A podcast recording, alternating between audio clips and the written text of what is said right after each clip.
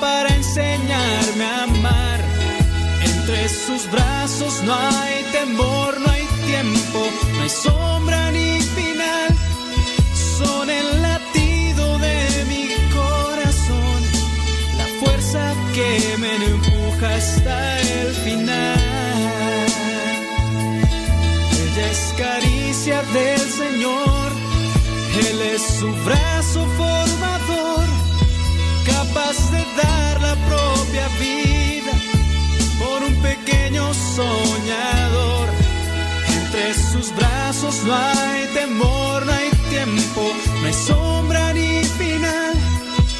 Es que su amor es tan inmenso que solo Dios lo puede superar.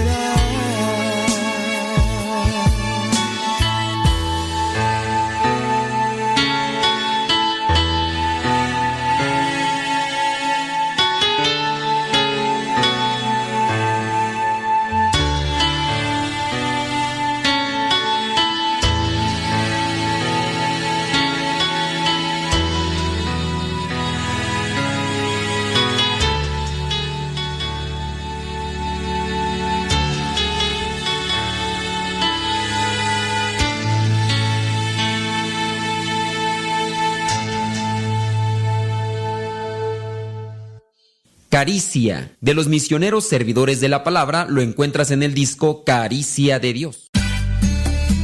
Tío Modesto, es que me gusta escuchar mucho Nano Sepa. Ser joven no es cuestión de años, sino de ánimos. Escuchas Radio Cepa.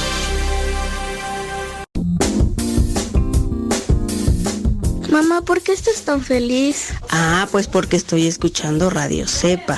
Es una estación de radio que ilumina mi vida y nos pone contentos y felices. Yo quiero escuchar Radio Cepa, ¿cómo le puedo hacer? Ah, pues mira, ahí en tu celular le pones en la Play Store, descargas esa aplicación de Radio Cepa, ahí lo vas a escuchar. Saludos desde Denver, Colorado, mis comadres. Aquí su servilleta Laura Paredes. Les daré un tip. Si a Cristo quieres encontrar, Radio Cepa, ponte a escuchar. Arriba los católicos y que nadie nos detenga.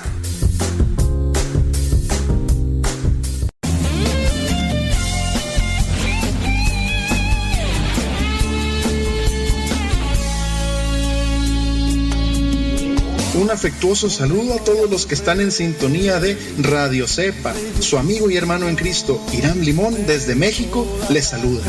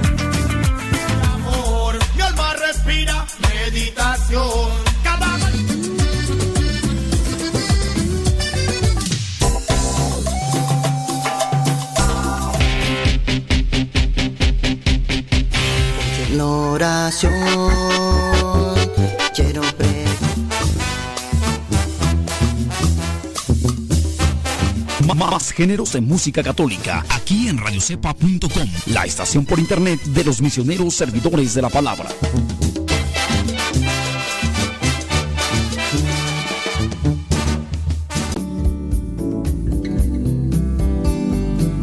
Buenos días. Iniciamos nuestra jornada poniéndonos en manos de nuestro Creador.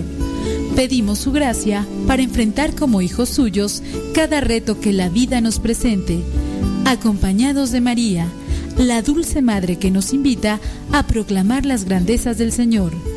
Camina con nosotros en radiocepa.com, emisora católica de los misioneros servidores de la palabra.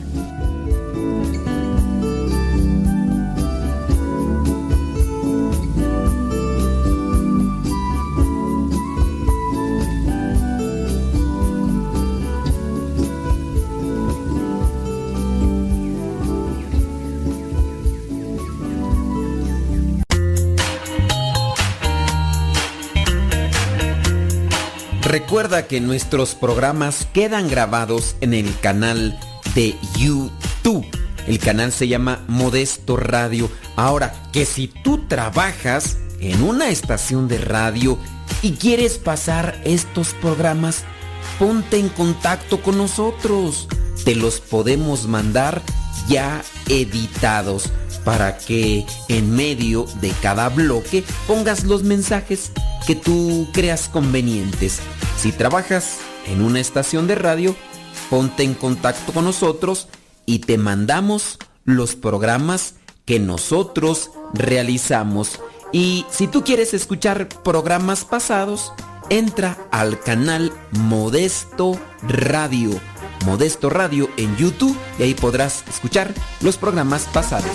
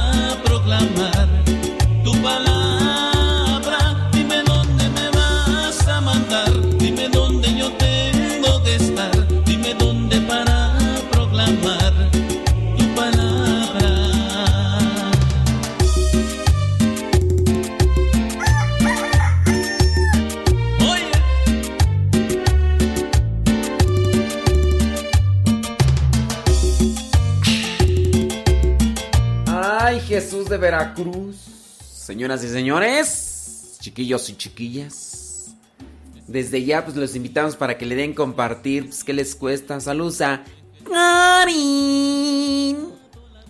Karin.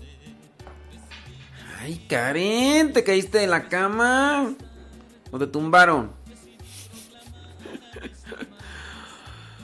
Ah, a pesar de que sea más difícil levantarse temprano, yo creo que es siempre mejor, ¿no?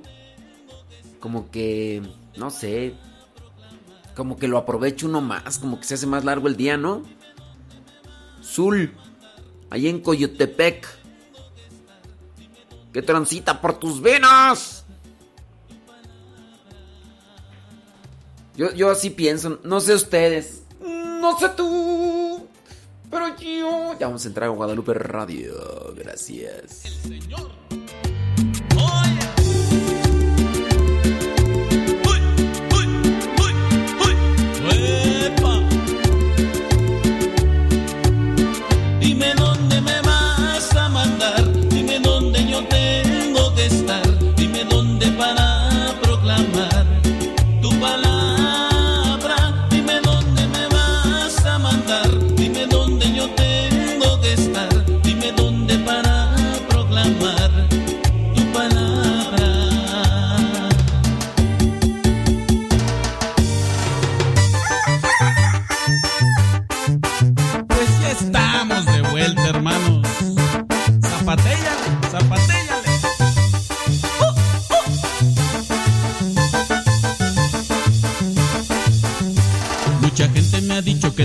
del gallo es como un canto celestial. Mucha gente me ha dicho que el canto del gallo recuerda cuando uno está mal. El canto del gallito le recuerda a Pedro que traicionaba a Jesús. El canto del gallito nos recuerda a todos que Cristo murió y nos dio luz.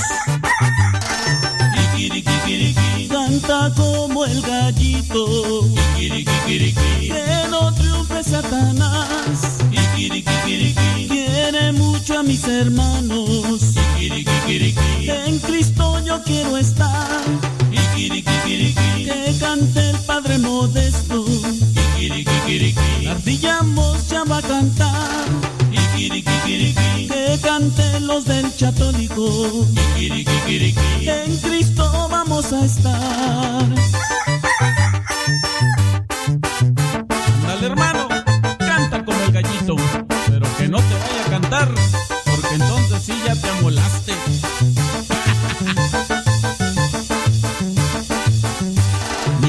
Gente me ha dicho que el canto del gallo es como un canto celestial. Mucha gente me ha dicho que el canto del gallo recuerda cuando uno está mal. El canto del gallito le recuerda a Pedro que traicionaba a Jesús. El canto del gallito nos recuerda a todos que Cristo murió y nos dio luz. Canta como el gallito, que no triunfe Satanás. Mis hermanos, en Cristo yo quiero estar. Que cante el Padre Modesto, Ardillamos ya va a cantar. Que canten los del chatólico, en Cristo vamos a estar.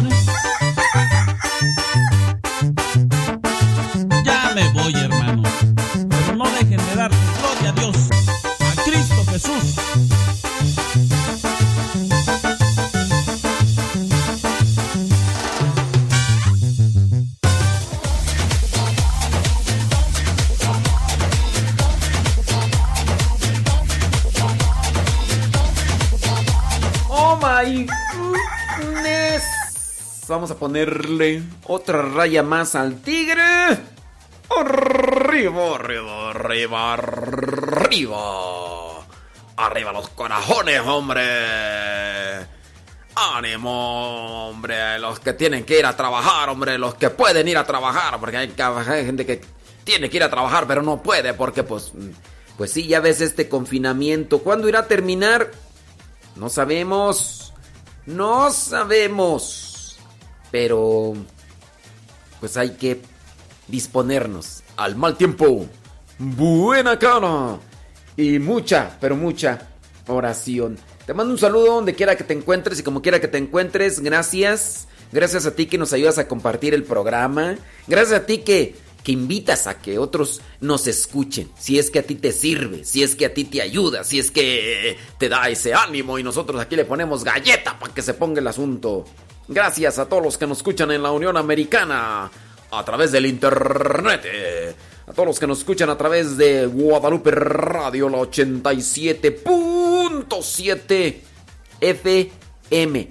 Donde quieran que nos estén escuchando, allí transmitiendo desde el Monte, California, con una retransmisora en San Diego, California, llegando la señal hasta Tijuanita la Bella. Saludos a todos los que están ahí en Tijuanita la Bella. Gracias, muchas, pero muchas, pero muchas gracias. Y aguas porque ahí viene. En la oscuridad del mar aparece, te tienes que cuidar.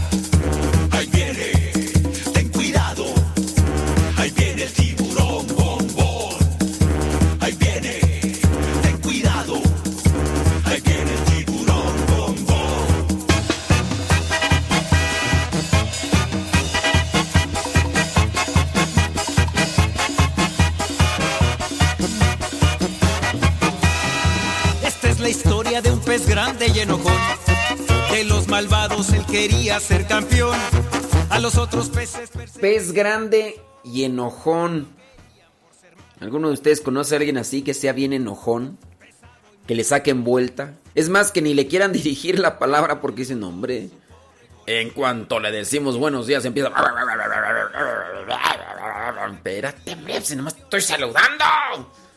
Oigan, estaba yo pensando, día de hoy ya a punto de finalizar este mes de, de abril. Abril, mayo, tú ya, ya viene mayo. Ya, llegó, ya va a llegar mayo. Bueno, eh, estaba pensando, en punto de terminar ya eh, hoy día 29, ya mañana 30. Pero estaba pensando sobre los retos. He visto que algunas personas de repente publican su rutina de ejercicios. ¿Quién de ustedes hace ejercicio y hace así como que el antes y el después? Que, llegan allá a, presentar e, en, video, así en sus redes sociales, el, el antes y el después y el progreso de sus rutinas de ejercicios por ahí de, mis, de los que conozco, aunque sea virtualmente, los ubico virtualmente, veo que a veces hacen su, sus rutinas, dicen, no, pues vamos a hacer 30 días haciendo estos ejercicios, ¿no? Que sentadillas, que regularmente abdominales y cosas así. Y, y van tomándose fotitos así como que, mira, mira las lonjas con las que me aplaudo cuando corro y salto. Mira, estas son las longísimas, longísimas llantas de tractor. Antes eran de bicicleta, después de camioneta. Gustavo. Saludos a Gustavo Tapia. Ahí está en controles en Guadalupe Radio. ¿Tienes llantas de tractor? ¿Llantas de Volkswagen? ¿O llantas de bicicleta? ¿Eh? Sí. Bueno, hay personas que hacen eh, sus, sus sus presentaciones, ¿no? Dicen, bueno, vamos a hacer así con con esto. Yo conozco unas que, no, hombre, tienen exposición de unas personas pues tengo tienen exposición así de llantas así de no, que que llantas. No, no, no, no, son camas inflables así. No, no, no, no. O cómo se les dice, esos brincolines, esos Es así para, brincar así los niños, ¿no? Venden estos. ¿Cómo les llaman esos brincolines de esos? Para que salten esos. No, no, no, qué bárbaros, qué bárbaros. Bueno, pero. En fin, la cuestión es de que, así como hacen esa exposición de 30 días haciendo abdominales y, cosas de esas, ¿por qué no hacer la prueba ah, ya casi para terminar este mes de abril, iniciar el, el mes de mayo? ¿por qué no hacer una rutina con cuestiones espirituales? Dice, las, dice que acá las llantas son llantas a pruebas de todo terreno, así de esas. Bueno, ¿por qué no exponer lo que vendría a ser 30 días, no sé, rezando el rosario? Si es que no lo rezas, para las que lo rezan, buscar otra, otra actividad espiritual. 30 días rezando la liturgia de las horas. ¿Y por qué no irlo plasmando? ¿Por qué no compartirlo? ¿Por qué nada más comparten lo que vendría a ser el ejercicio físico de, las lonjas, de aquí, del, abdomen o de los brazos? Y ahí, ¿sí, te has fijado, no? No sé, ahorita pues los que a lo mejor ya hacen, no hacen ejercicio en el gym, pero sí hacen ejercicio en su casa y pero mucha gente de la que va a los gimnasios está allí tomándose fotos, ¿no? Así se toman fotos así, así como que para ver mi brazo y estoy acá en el gimnasio así como que... ¿no? Pero llegan a la casa y les dicen saca la basura y no la quieren sacar. O sea, o sea, ¿cómo, cómo entiendes eso, pues, hombre? Hagan algo ahí en la casa. Muy, muy acá, muy acá, ¿no? Y en la casa no quieren ni siquiera lavar el baño. Les dicen ahí, lava el baño. Ay, ¿yo por qué? Ay, Dios mío.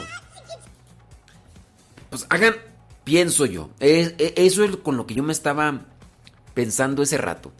Ya antes de entrar yo aquí al programa, ya estuve yo rezando y todo. Y pues bueno, es, es algo de todos los días. Aunque no tenga ganas de levantarme, me tengo que levantar porque sé que rezar es comunicarme con Dios, alimentar el espíritu, disponerme para poder hacer las cosas mejor, ¿no? Y antes de rezar, pues me tuve que levantar más temprano para preparar de, qué vamos a hablar. Y ahí tengo lo que son el santo oral, ya lo preparé, ya lo de los datos de Santa Catalina de Siena y otros, otros datos más. Pero antes de, de, entrar a la oración, preparé eso. Y ya en la oración, digo yo, todos los días me levanto a hacer la oración. Más o menos es una hora, una hora 15 minutos. Oración, reflexión, meditación. Y dentro del pensar, digo, es una, es una rutina, pero hablando de una característica repetida de ejercicio espiritual.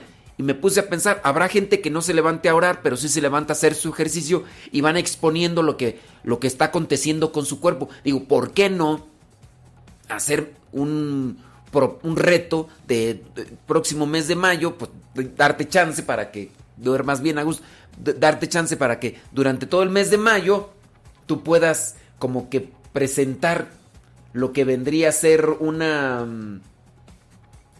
una rutina de tus ejercicios, un ejercicio espirituales. Digo yo, digo.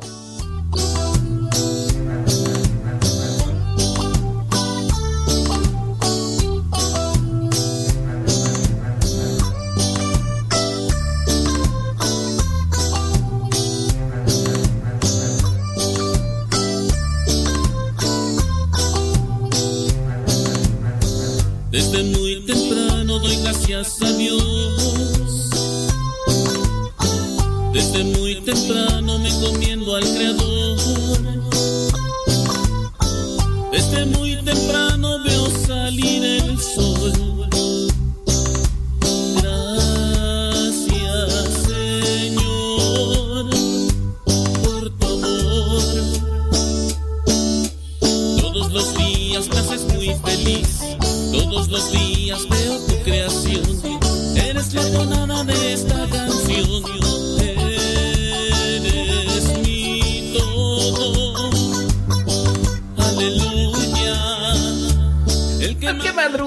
Madruga, Dios me ayuda.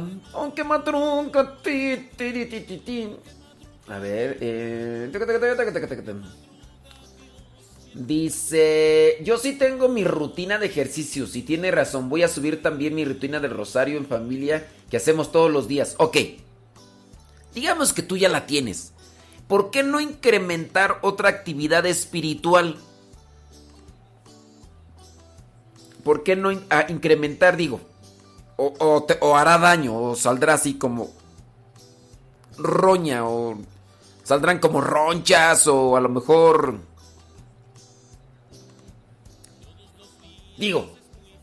Nada más digo.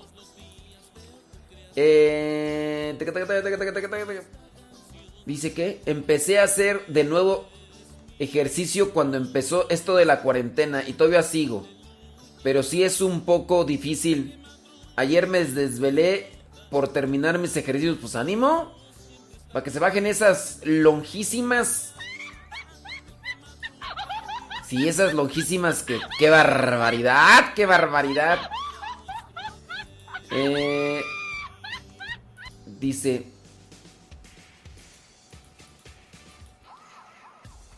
¿Qué tú?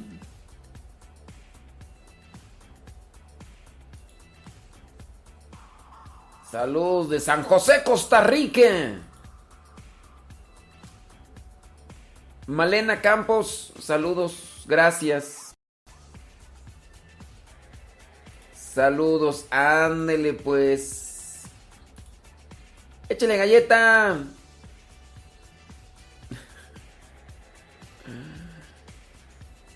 Claro que por supuesto, sí. Saludos. Gracias a todos los que. Gracias a todos los que comparten ahí el programa, hombre. Muchas gracias. Ándele pues. Saludos de California, dice Marta Gallegos. Saludos, Marta. Vientos. Si es que acá mirando sus mensajes.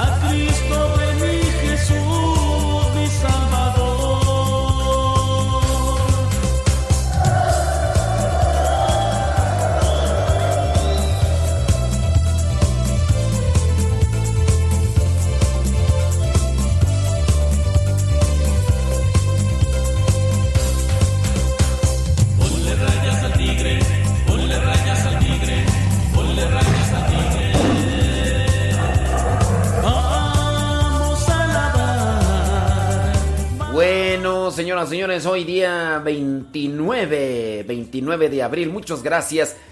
Hoy la iglesia tiene presente a Santa Catalina de Siena. Ahorita vamos a hablar algunas cositas de Santa Catalina de Siena. Ella murió allá en el año 1380. 1380. La iglesia también hoy recuerda a San Tíquico. San Tíquico, discípulo del apóstol San Pablo. Tíquico. Tíquico. ¿Cómo, se llama el muchacho que se durmió tú? Eutico, ¿no? ¿Ese es otro?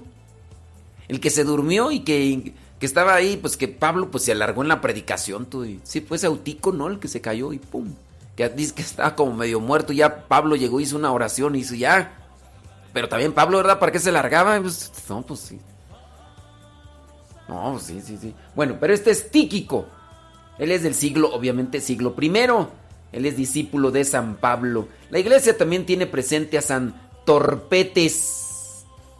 Torpetes del siglo primero. Él fue mártir allá en Pisa, de la Toscana. San Torpetes. Mm.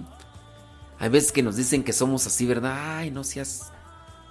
Pero sí hay un nombre, Torpetes. Bueno, también la iglesia tiene presente allá en Nápoles a San Severo. San Severo, allá del año 409, murió en el, en el año 409. También la iglesia tiene presente allá en Francia a San Hugo Abad. Hugo Abad murió allá en el año 1109. En el año 1109. La iglesia allá en Normandía tiene presente a San Acardo Obispo. San Acardo Obispo murió en el año 1172. San Acardo Obispo murió en el año 1172. También la iglesia tiene presente a San Antonio Kim Song-yu, mártir, allá en Corea, en Corea, en Seúl. Dice, murió en el año 1841, fue estrangulado, así, así murió. Oiga, ¿usted se llama Antonio? ¿Qué significa el nombre de Antonio? Significa aquel que es digno de estima. Es de origen latino.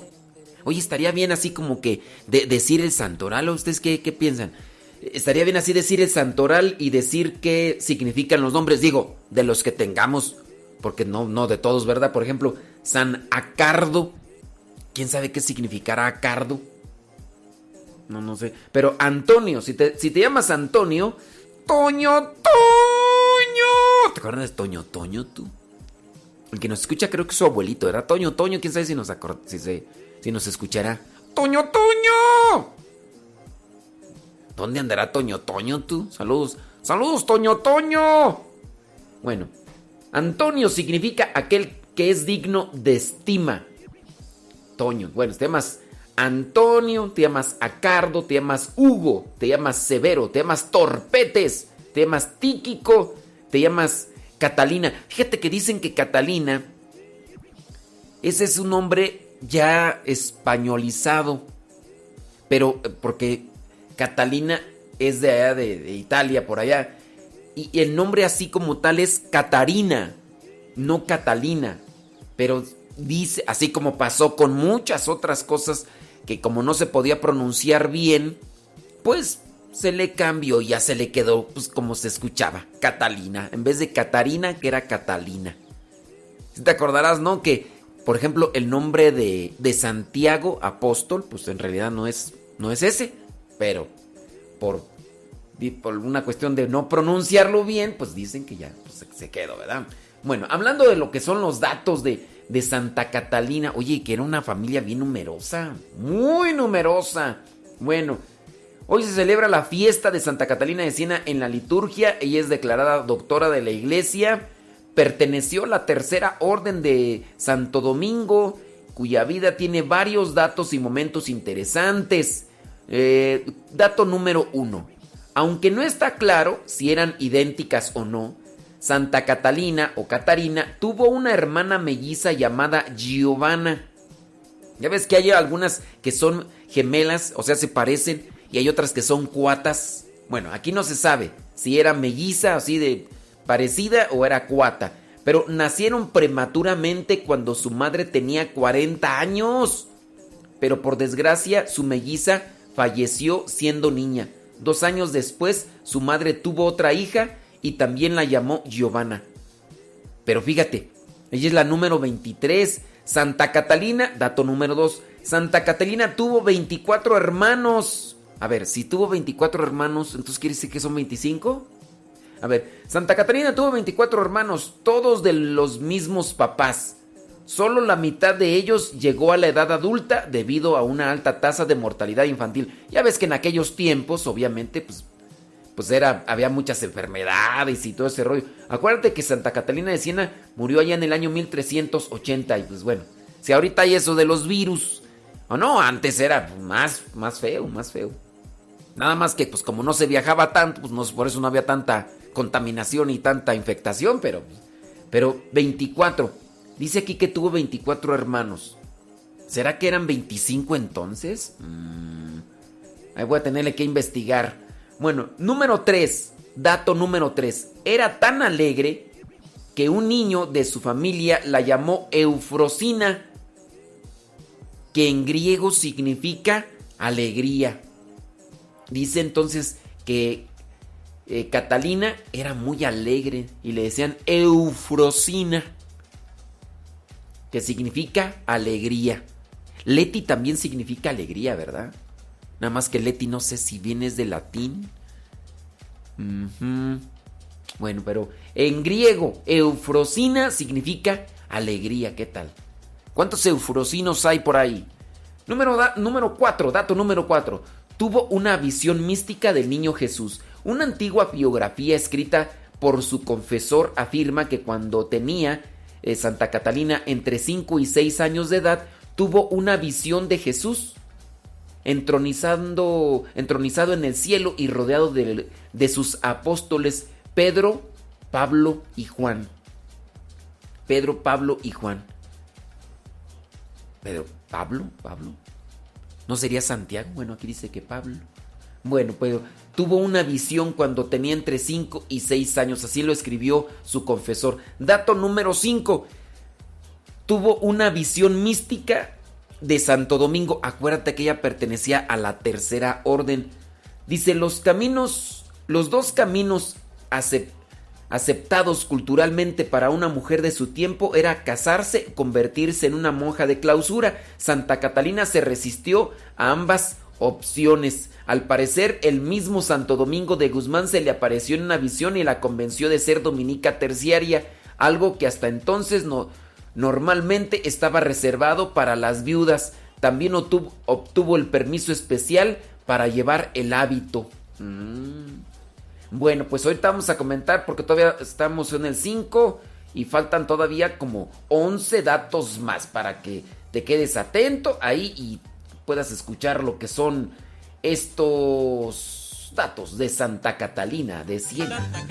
Busca la ayuda en el en las cartitas o en el brujo. Pero yo te invito a que la busques mejor con Dios nuestro Señor. Él sí te ayudará. Si buscas solución en las cartas, o te vas con el brujo cacama, no te dejes así engañar, pues tienes un amigo en verdad, quien mejorará tu situación, quien te dará una vida.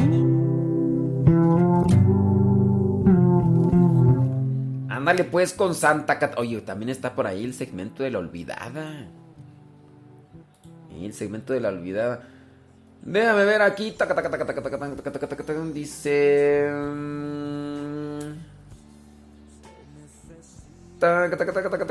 Saludos. Ok, muy bien. Aquí estoy mirando sus comentarios. Saludos desde Anaheim, California. Dice Enriqueta Larcón. Rosy Vidal, saludos de Virginia. Nada más que no nos dice de dónde, ¿verdad? Si de West Virginia o. Déjame ver, déjame ver aquí. Saludos desde Juaritos. Saludos hasta Juaritos. Ándele pues, déjame ver aquí. Saludos, dice Mari Villanueva. Mari y Mario desde Saltillo. Saludos hasta Saltillo. ¿Cómo está el clima por allá? ¿Sabroso? ¿O hace calorcito? María Magdalena López desde San Fernando, California. ¿Quién más tú? Saludos a Jorge Luis Lara desde Huntsville, Texas. Saludos, dicen. Saludos, dice aquí en New York. Saludos hasta los, a los de New York. Ándele. Déjame ver aquí más. Saludos, Mari Biguri, hasta Cuautitlán, Izcalli, Estado de México. Ándele. Saludos. Ah,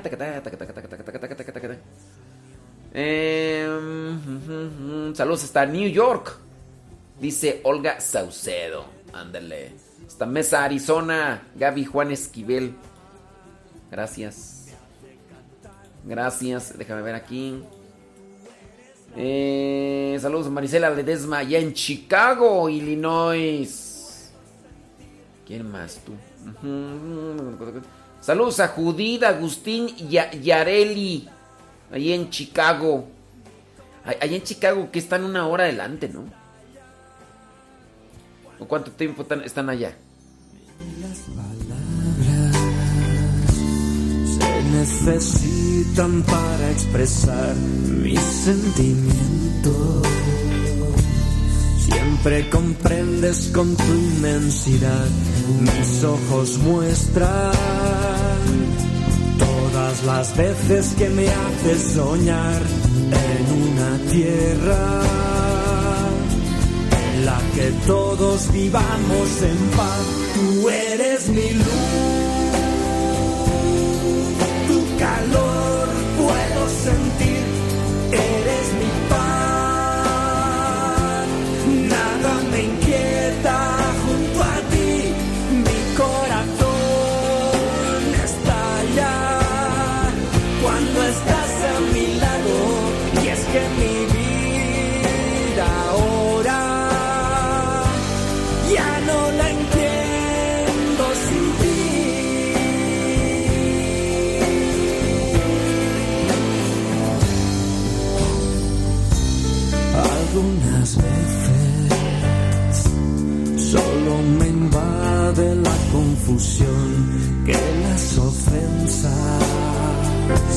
sean barreras de desunión.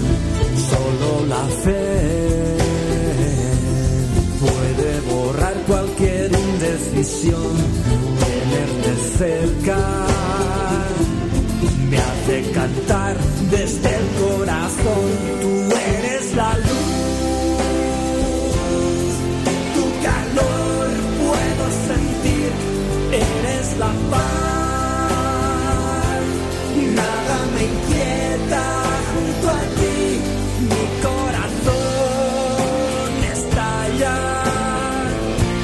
Estás a mi lado. Es que la vida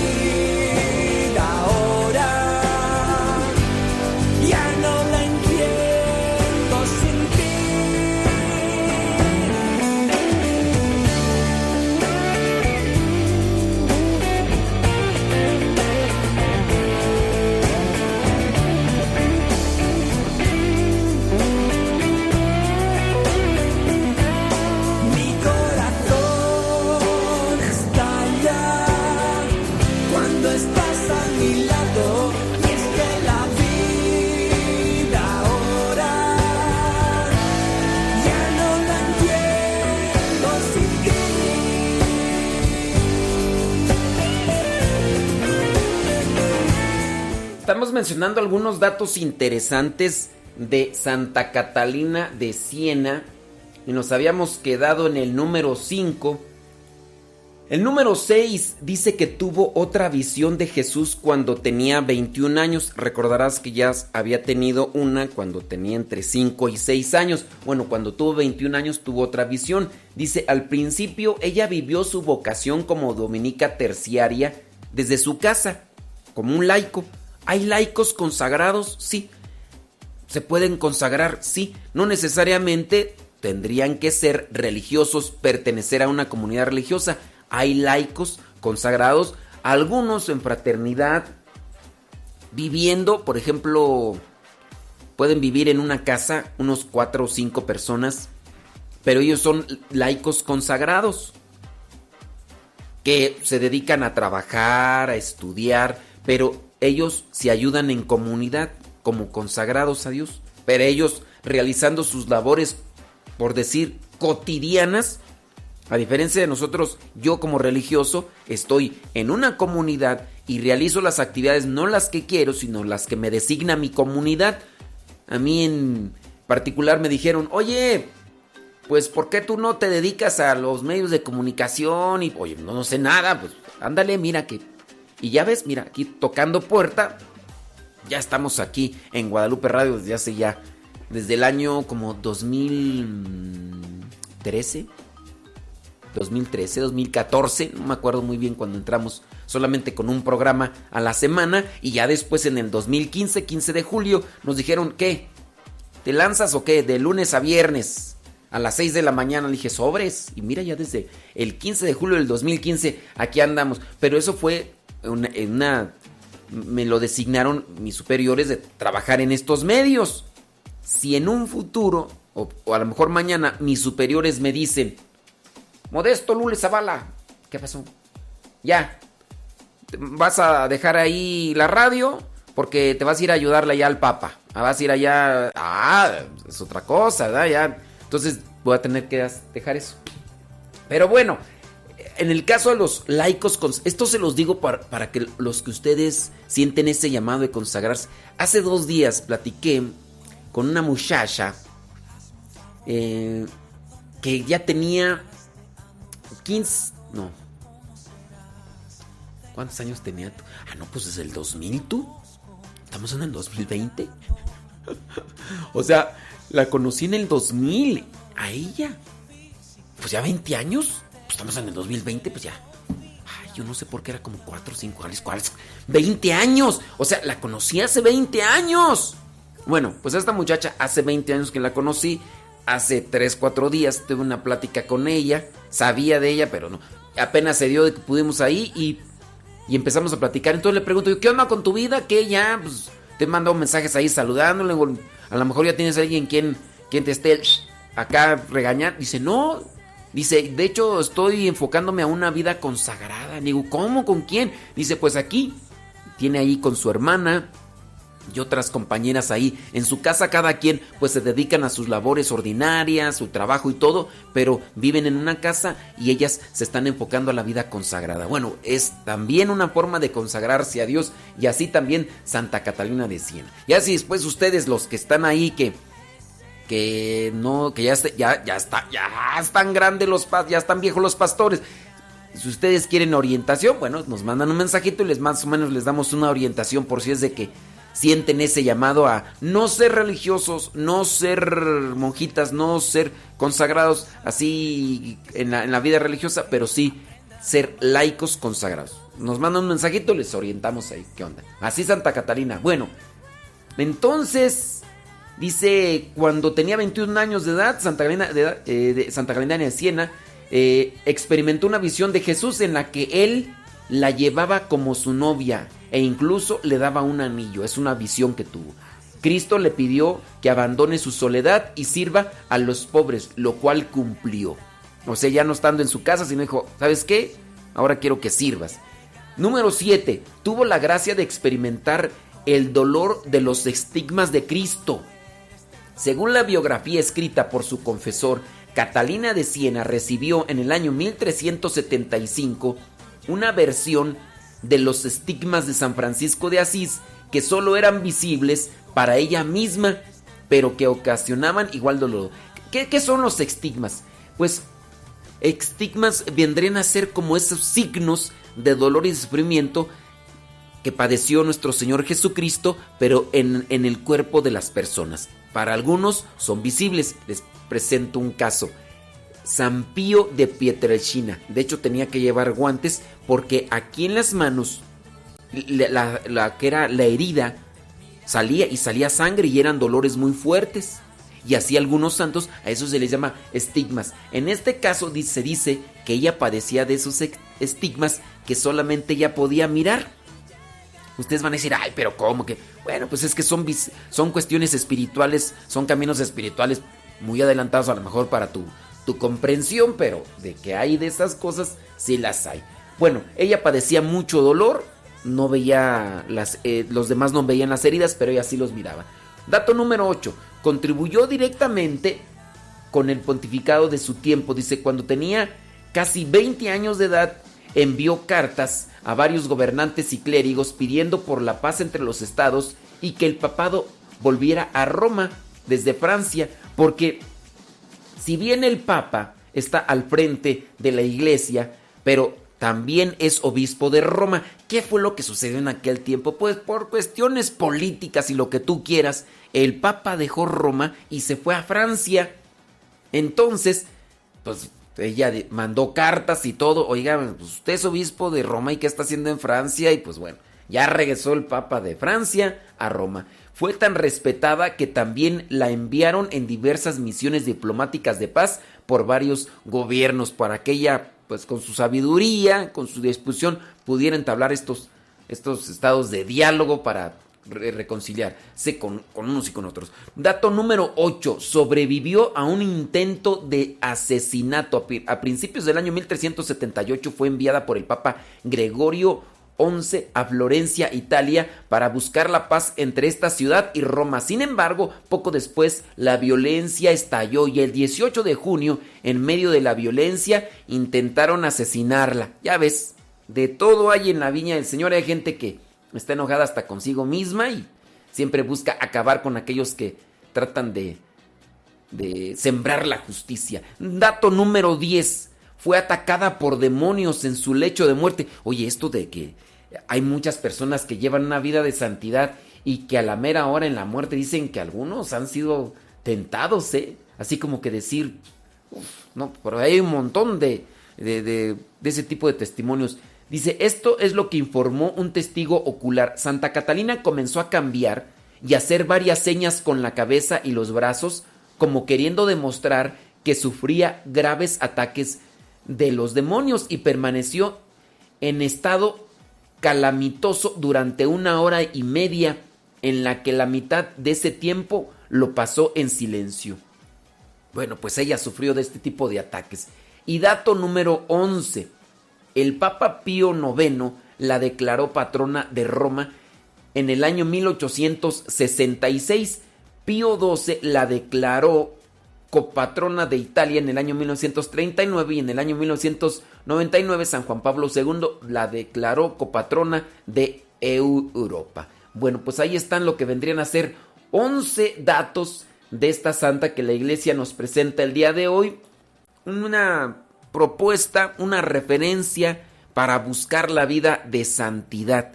Se puede y más en estos tiempos tan necesitados del amor de Dios cuando miramos que muchas personas conocidas se alejan de Dios solamente porque han visto quizá a lo mejor un mal testimonio, porque han visto algo que no es, no es grato y se alejan. Se alejan y pues a veces uno ni se da cuenta, pero hay que tratar de tener siempre una disposición para cumplir con la voluntad de Dios. Claro, también están lo que son a veces mentes escrupulosas, ¿no? De repente que están buscando que los demás lleven una vida espiritual al modo como lo conciben. Pero pues no todos los santos han actuado igual. Unos tendrán una forma de ser, de comportarse, pero hay mentes o pensamientos escrupulosos que quisieran mirar que todos los santos sean iguales y pues no. Eso no. Tendrán que purificarse, tendrán que acomodar sus ideas sin duda. Pero siempre y cuando se cumpla con la voluntad de Dios y trate de agradarse a Dios y ayudar a los demás, bueno, pues adelante caminante, aunque a algunos no les guste cómo actuó San Francisco, o a lo mejor a algunos no les gusta cómo actuó Santo Domingo y siempre habrá quejas de los... Hay gente que se queja de los santos. Ay, ay, ay. Bueno. sin duda tú llegarás, te miraré tal como seas, como eres te voy a amar. ¿Cómo seré? Quiero pensar que es mejor que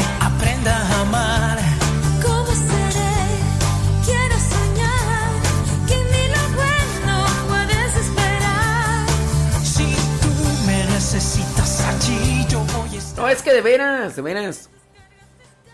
Hay veces que ese tipo de mentalidad eh, deambula mucho por aquí por allá. De repente, no, no, no, no hay que hacer eso, no hay que hacer lo otro. Oye, pero no es pecado esto. Bueno, entendiendo pues las formas, las expresiones, las formas de ser de, de las personas, pues también uno sabe que no están ofendiendo, lastimando. Es que no me gusta que seas así. Pero pues, ¿qué tiene malo de ser así? Pues yo soy así, es extrovertido. Así, pues. No, pero no debes de ser así. Debes de ser más así, más. Debes de ser como una momia. No te debes reír.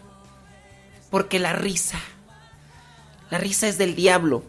Eh, hay una novela donde se presenta eso, donde la risa es del diablo.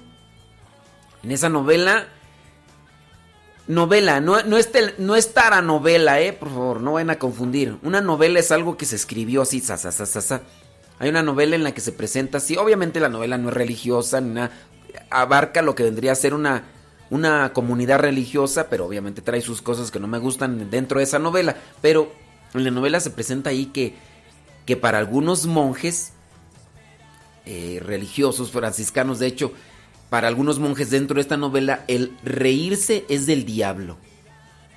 Entonces es como el pecado. Y, quieren que no se rían los religiosos porque dicen es que la risa es del diablo.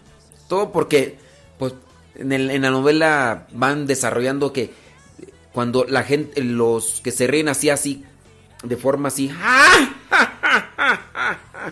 Dicen, ¿te está poseyendo el diablo o qué? Y, entonces evitan, evitan la risa. Y pues, pues hay cosas, ¿no? Que hay que purificar.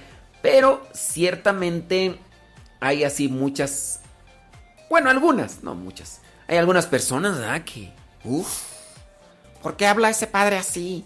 ¿Por qué eso? A ver, está ofendiendo, está, digo, el hablar doble sentido, el decir cosas vulgares, eso sí. ¿Eh?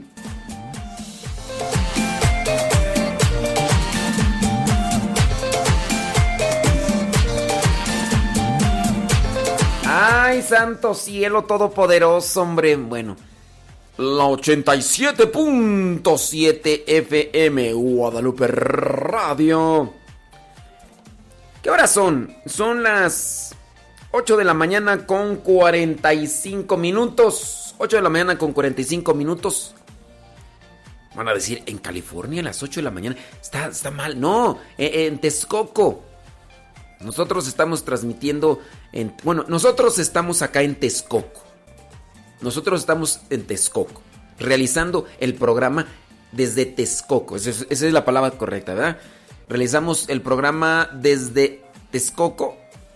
Guadalupe Radio, el 87.7 FM transmite desde el Monte, California. En California. Son las 6 de la mañana con 46 minutos. En California son las 6 de la mañana con 46 minutos. En New York son las 9 de la mañana con 46 minutos. Saludos a los que nos escuchan ahí en Tijuanita la Bella. Gracias. Porque hay una retransmisora de Guadalupe Radio ahí en San Diego. Y gracias a esa retransmisora podemos llegar hasta Tijuanita la Bella. ¿Sale? Ándele pues ahí. Está para que los que nos están escuchando en toda la Unión Americana y en otras partes del mundo, gracias al Internet. ¿eh? Muchísimas, pero muchísimas gracias. Oigan, pues vámonos al segmento, ¿no? De la olvidada.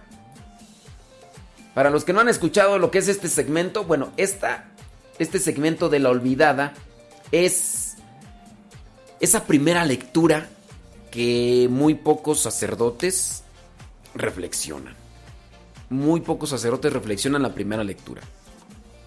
Y también hay sacerdotes y laicos que reflexionan la palabra de Dios en el Internet. Pero casi no toman la primera lectura o casi no tomamos. Bueno, eh, cuando yo les comparto el Evangelio desde hace ya algunos años en mis redes sociales, Ahí ustedes pueden encontrar el Evangelio que nosotros reflexionamos, lo pueden encontrar en nuestro Facebook, Modesto Lule, en el Twitter, Modesto Lule, en el Spotify, Modesto Lule, ustedes ahí pueden buscarlo.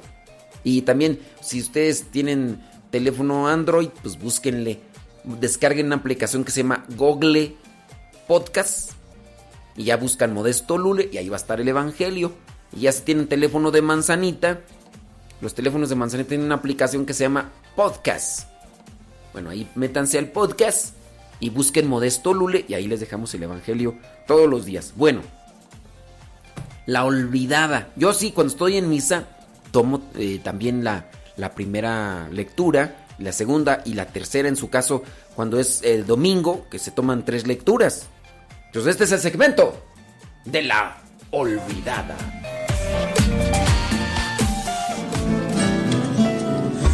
Escuchar tu palabra es inicio de ti, Señor. Meditar tu palabra es captar tu mensaje de amor. Proclamar tu palabra, Señor, es estar embebido de Proclamar tu palabra, Señor, es ya dar testimonio de ti, Dios. Hoy día, miércoles 29 de abril, la iglesia tiene presente la primera lectura del libro de los Hechos de los Apóstoles, capítulo 8, versículos del 1 al 8.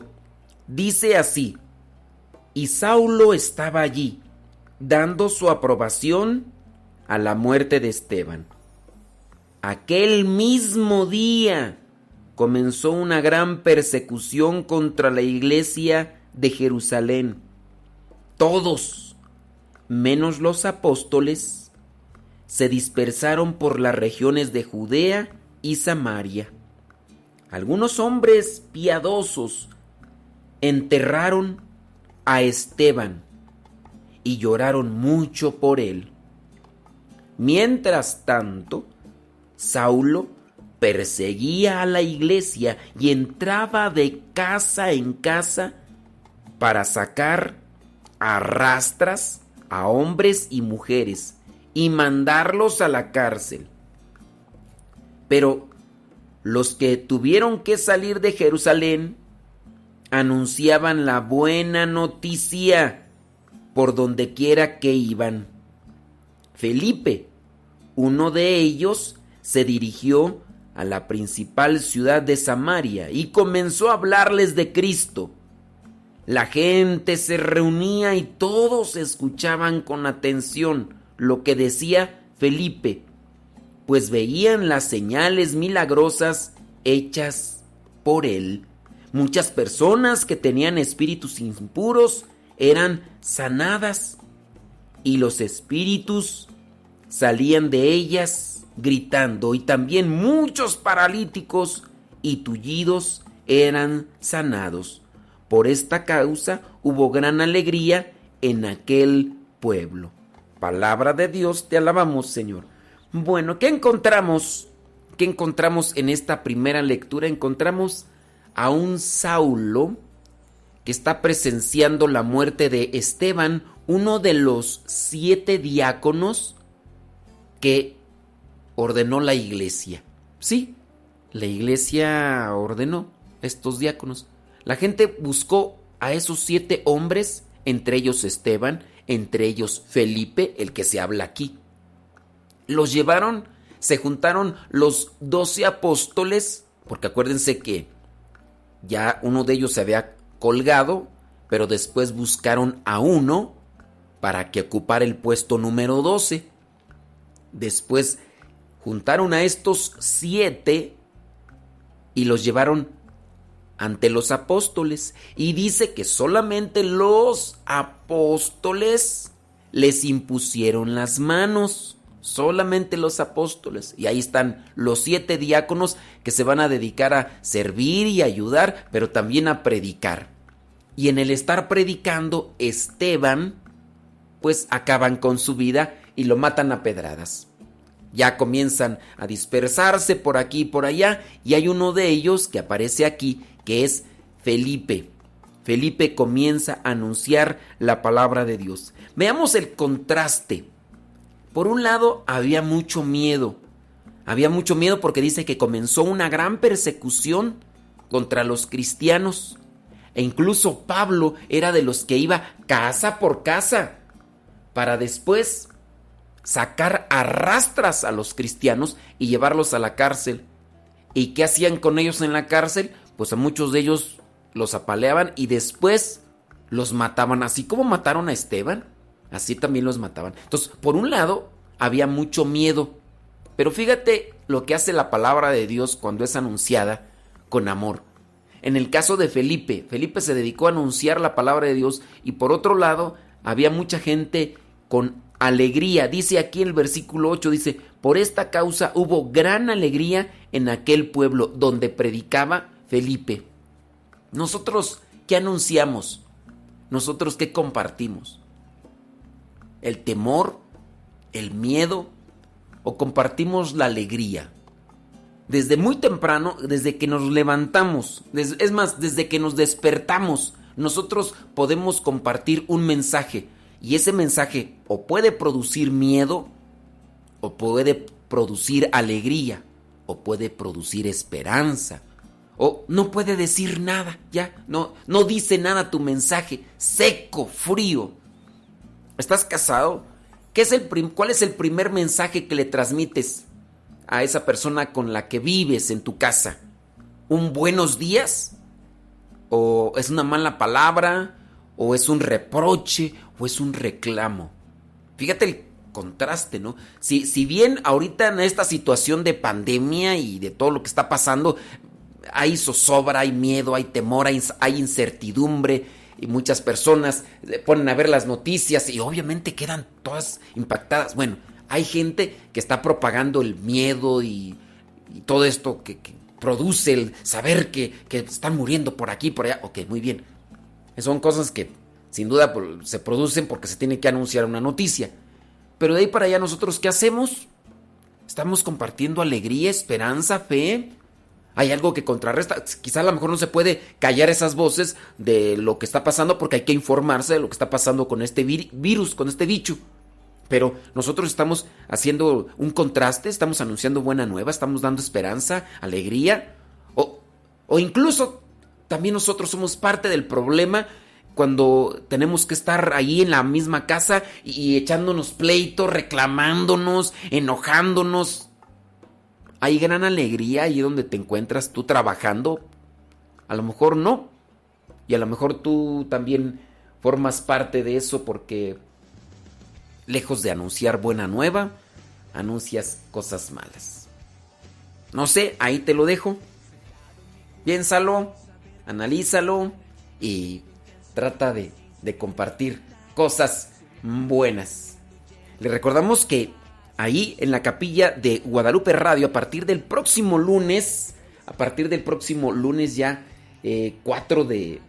¿Sí es 4 tú? Sí, 4 de, de mayo, ya la misa ya no va a ser en la tarde, sino va a ser en la mañana, a las 7 de la mañana, ¿sí? Para que ustedes estén atentos, les invitamos para que se queden con la programación de Guadalupe Radio 87.7 FM. Gracias a Gustavo Tapia en Controles. Y si Dios no dice otra cosa, pues Seguimos después en contacto.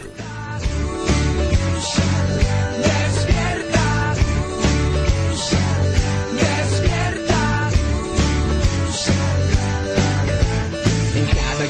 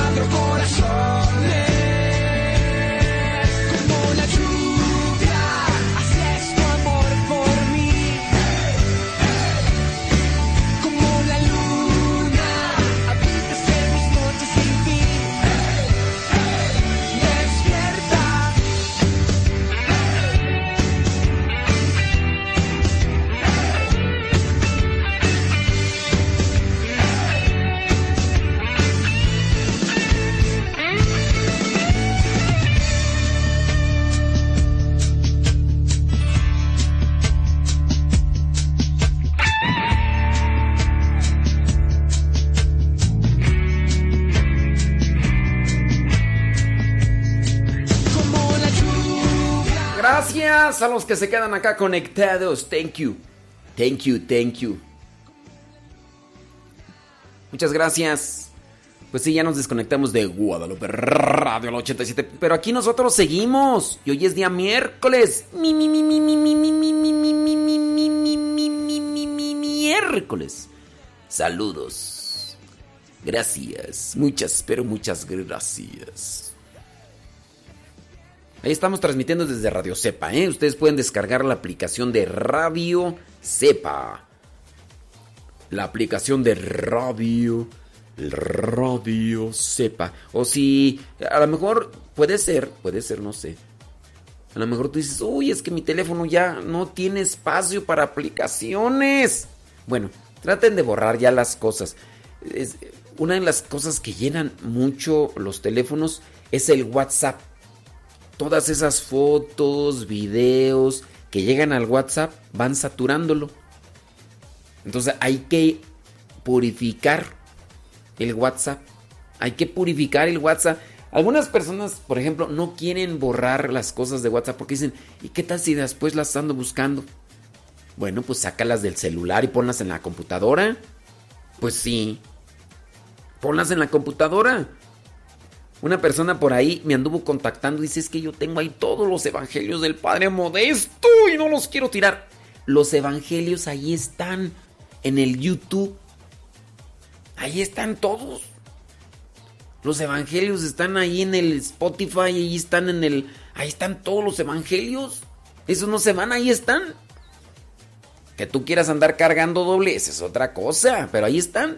El día que los quiera escuchar, predicaciones en mi canal de YouTube Modesto Lula. Ahí están. Ahí están. Entonces, purifiquen ahí ya fotos, ya. Las fotos que tú quieras guardar, andale ya. Fotos de memes y todo eso, ya. Pues sí. Pero si tú no tienes espacio en tu celular, si tú no tienes espacio y quieres escuchar Radio Cepa, métete así al google radiocepa.com, le das clic donde está el círculo amarillo con un triángulo azul y, y listo, ya comienzas a escuchar Radio Cepa. O, ahí en el google Radio Cepa y la primera opción ahí es que de emisoras, emisoras tú, ¿cómo se llama esa? Emisoras.com.mx. Esa es una página, no es nuestra, no es nuestra pero es una página que puso ahí nuestra radio. Porque se dieron cuenta de que nuestra radio es seguida por, por, mucha gente, ¿no? Y entonces ahí también se meten y, también pueden escuchar ahí la radio y todo. Ahí. Y incluso, ¿sabes qué? Ahí mismo, en la página de radiocepa.com, puedes dejar tus comentarios. Ahí los puedes dejar. Y listo. Y listo. Pero bueno. Ahí está. Ahí está.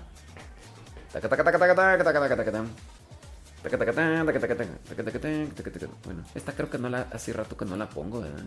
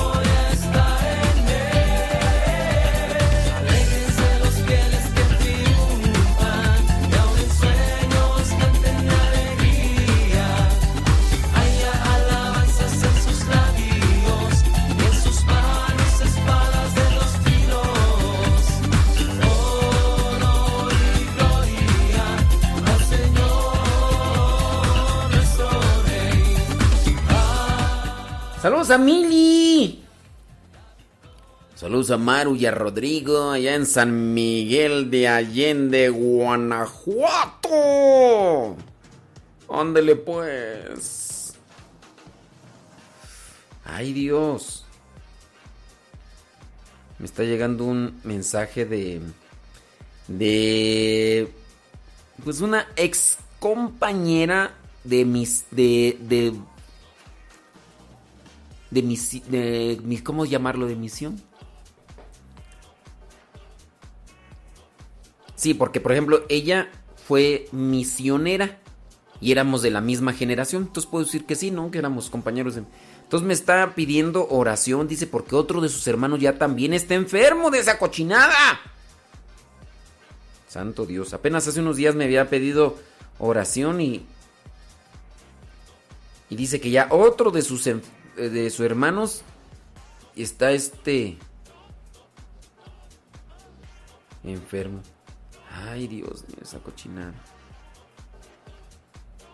Estoy aquí mirando algunos mensajes. Mili. Saludos, Mili. Déjame ver acá.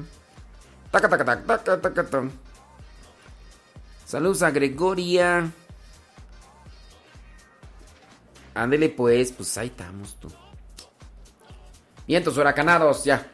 Listo, Calisto. Listo, Calisto. A ver, ¿qué vamos a hacer el día de hoy? Vamos a conquistar el mundo, Pinky. Vamos a conquistar el mundo. Claro que por supuesto que desde luego que sí. Bueno, traemos por ahí varias cosillas. Ya dijimos los datos de Santa Catalina de Siena, que sí era. Sí, aunque tengo mis dudas ahí con eso de que era que tenía 24 hermanos. Mm, mm, mm. Mira nada más. Mira nada más. Ok, tenemos. Tenemos lo de la poesía. Dice, ¿por qué la poesía importa más que nunca en estos tiempos? ¿A ustedes les gusta la poesía? A mí sí. Y son, son de esas cosas que no busco diario, eso sí es cierto, pero... ¿Saben? Incluso cuando ustedes cuando ustedes buscan la liturgia de las horas, en la liturgia de las horas hay poesía. Muchos de los salmos son, eh, son, géneros poéticos. Mucho. Ahora, también los himnos que aparecen en la liturgia de las horas son más bien estructuras o inspiraciones poéticas. Sí, muchos de ellos eh, algunos de ellos de San Juan de la Cruz, otros de mm, Teresa de Ávila. Yo creo que uno de los más clásicos, aquellos, ¿no? De... Muero sin vivir en ti. Y de tan alta vida espero. Muero porque no muero. Muero sin vivir en mí. Ti, ti, ti, ti, Es que tengo que cantarla para acordarme de ese, de ese poema. El otro, ¿cuál era el otro? No me acuerdo ahorita, pero por ahí hay varios poemas así que, que tienen esa, más o menos esa. Ok, esto lo íbamos a leer en el programa, ya no lo alcanzamos a leer. Déjame ver aquí. Esto no tengas miedo. También lo íbamos a leer en el programa, ya no lo alcanzamos a leer. Ni modo, ni modo. ¿Qué más tú? Íbamos a leer. Ah, que muy bien. Bueno, vamos a ponerle acá enjundia al asunto. Muy bien. Ok, listo, listo. Bueno, vamos a regresar con con esto y, y claro, mamá, sí, sí, sí, sí. Vamos a ponerle enjundia. Vamos a ponerle enjundia. Vamos pues. El Señor es mi pastor, nada me falta. El Señor es mi pastor, nada me falta. El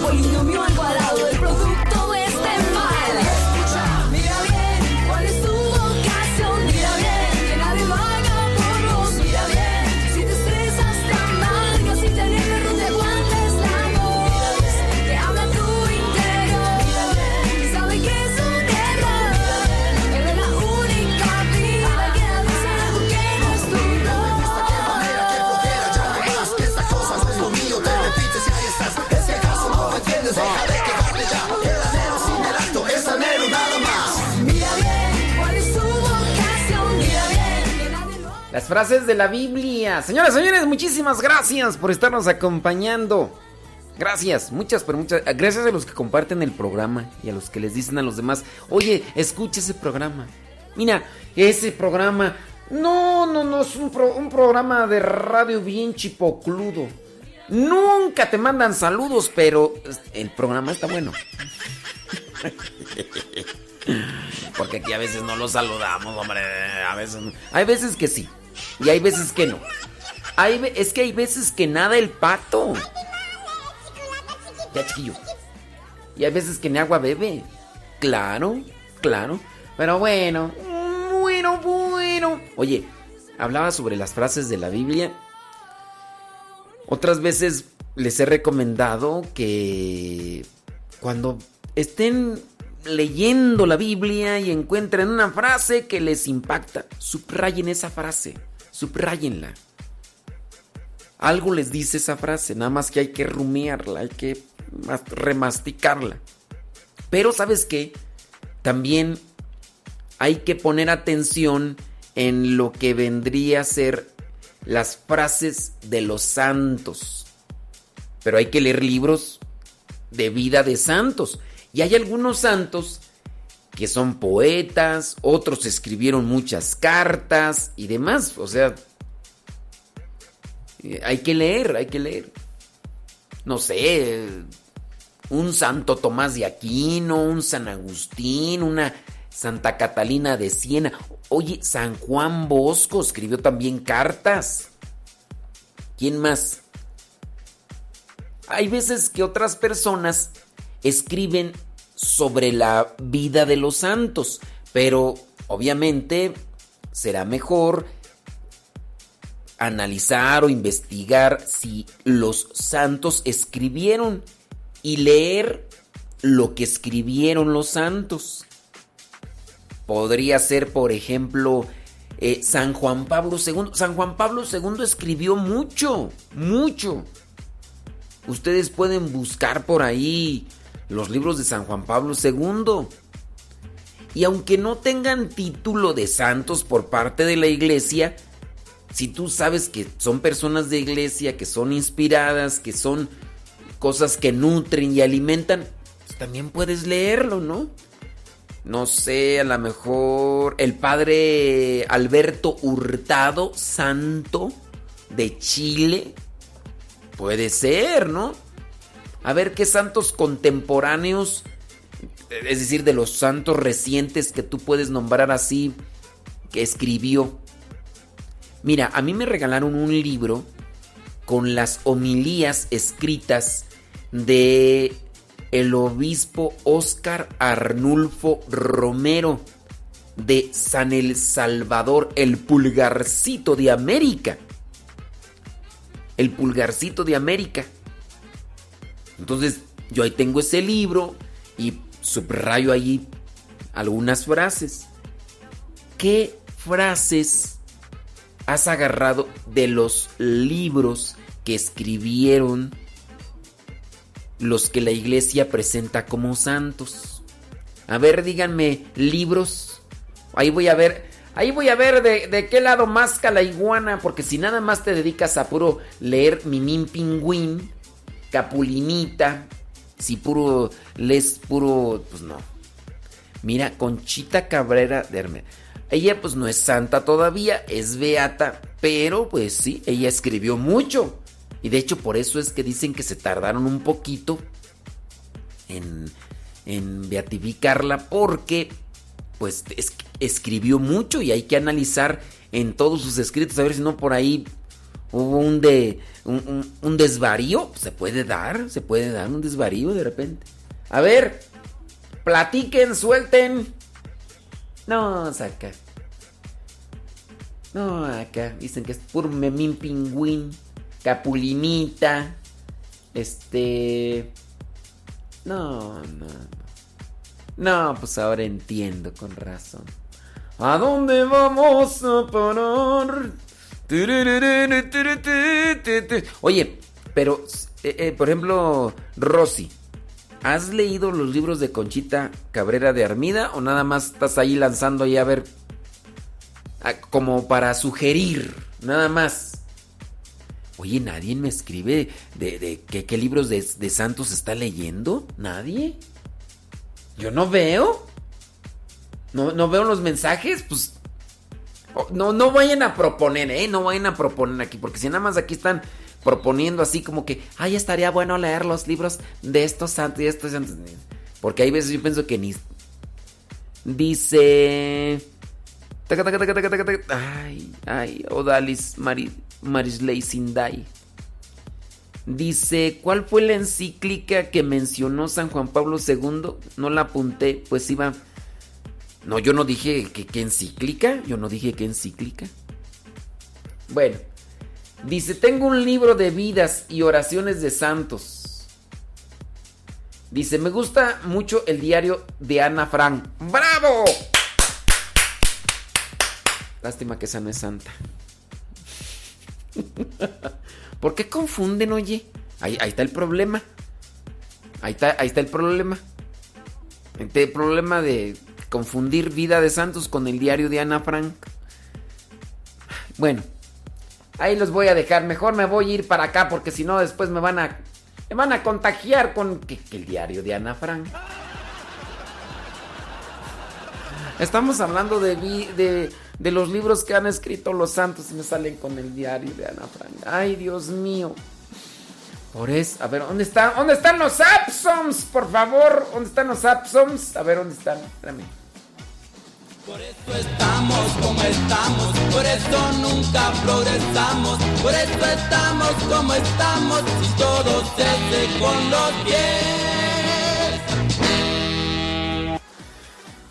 Bueno, vámonos. eh, por ahí encontré una lista de las frases de los escritos de Santa Catalina de Siena. De hecho, eh, cuando mm, vienes lo que vendría a ser su, mm, ¿cómo llamarle? Su memoria dentro de la iglesia, la liturgia expone lo que vendría a ser una de sus cartas. Entonces, cuando toca eh, celebrar la memoria de Santa Catalina.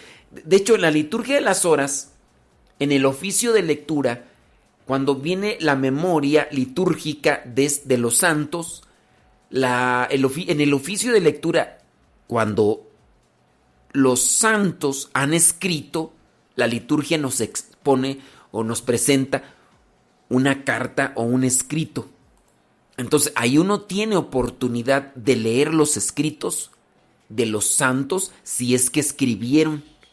Por ejemplo, cuando se celebra Santa Catalina de Siena. Santa Catalina de Siena, 29 de abril. La liturgia en el oficio de lectura nos presenta una de sus, un extracto de sus cartas. Y así uno puede nutrirse ahí. Entonces, aunque a veces uno no lea los libros completos, pero sí ir leyendo escritos de ellos y tener una referencia y subrayar. Yo en mi caso, a pesar de que es la liturgia, si encuentro yo en el escrito del santo, eh, de, la, de, lo que vendría a ser en el oficio, yo, yo subrayo esas frases. Y, y pues esas frases después meditarlas, reflexionarlas, ayuda mucho. Ahí, eso también hay que hacer. Aunque no leamos libros completos de los santos a los cuales nos presenta la liturgia, pero si podemos leer esas cartas o esas exhortaciones, pero subrayarlas y después meditarlas, eso ayuda mucho. Mira, ahí te van rápidamente unas frases de Santa Catalina de Siena. Dice, como los pies llevan al cuerpo, así los afectos llevan al alma.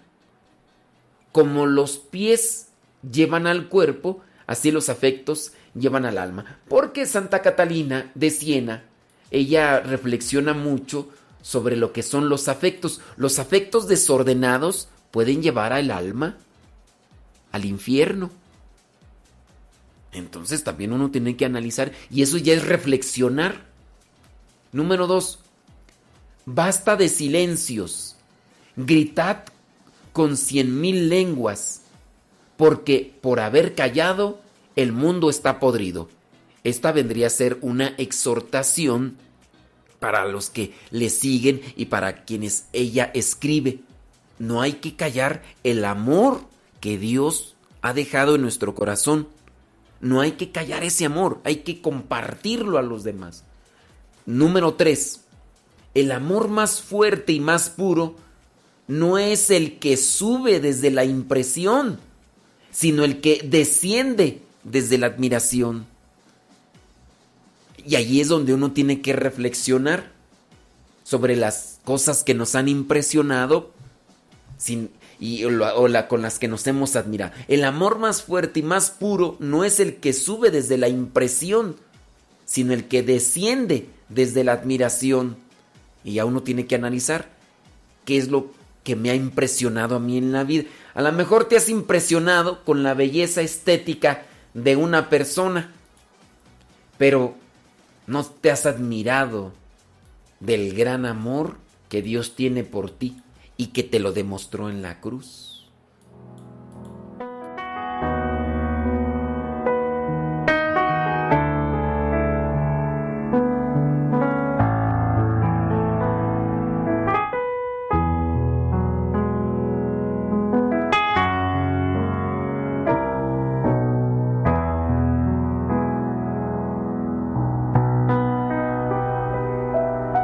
Todo lo puede, el que es poderoso, el que es puro y perfecto.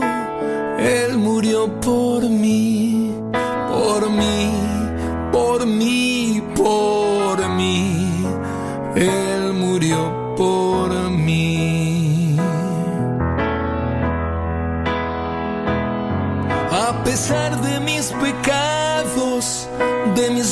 y rechazos, sé que murió por mí. Él conoce mis vacíos, cuánta sed tengo de hallarlo y me espera fiel. Aunque yo lo crucifico cada día, cada hora murió por mí.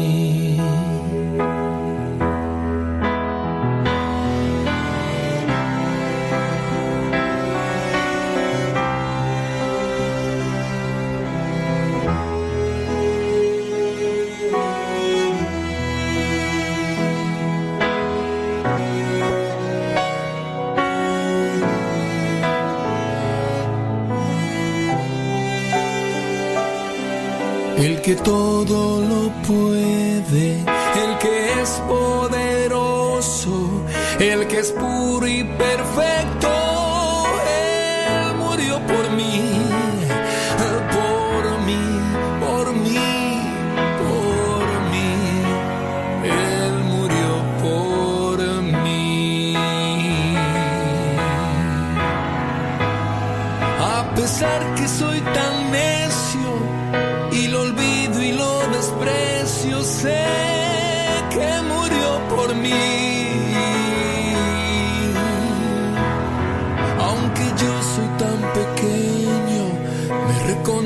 Por mi nombre, se ha fijado en mí. Aunque yo lo crucifico cada día, cada hora. Él murió por mí. El que todo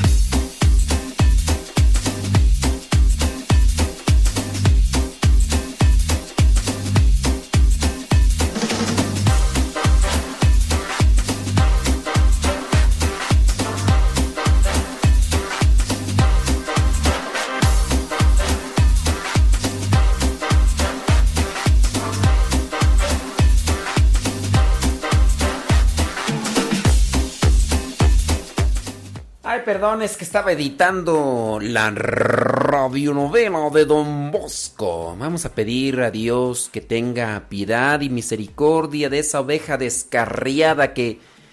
¿Quién sabe qué le pasó en la cabeza? ¿Quién sabe qué? No, hombre, Dios mío santo. Yo creo que...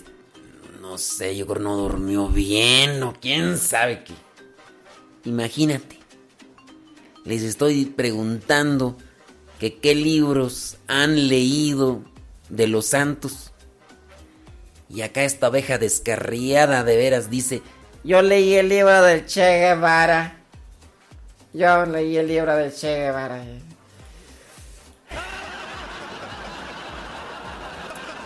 Y se me hace que no durmió bien esta oveja descarriada. Pero...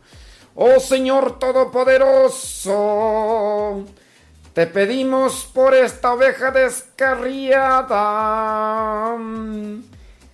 Te pedimos, Señor, que la eleves. Ilumínala o elimínala. Ay, no, hombre, si no están más destrampados porque no están más viejos.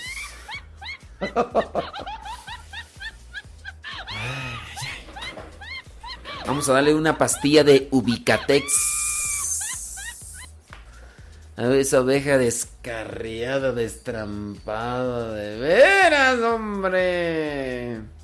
Líbranos, Señor, de estar viviendo cerca de esta oveja descarriada. Pobre de su familia, ¿eh? pobre de su familia. Oigan, pues ya vámonos con el capítulo número 3. Capítulo número 3 de San Juan Bosco. Dice que ya están leyendo Confesiones de San Agustín.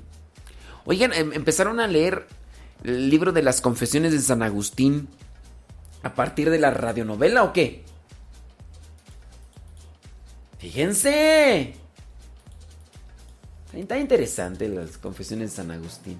Oiga, este, ¿qué le iba a decir tú? Aquí una de las personas dice que va a ir con su párroco para pedirle que le preste un libro de una vida de santo.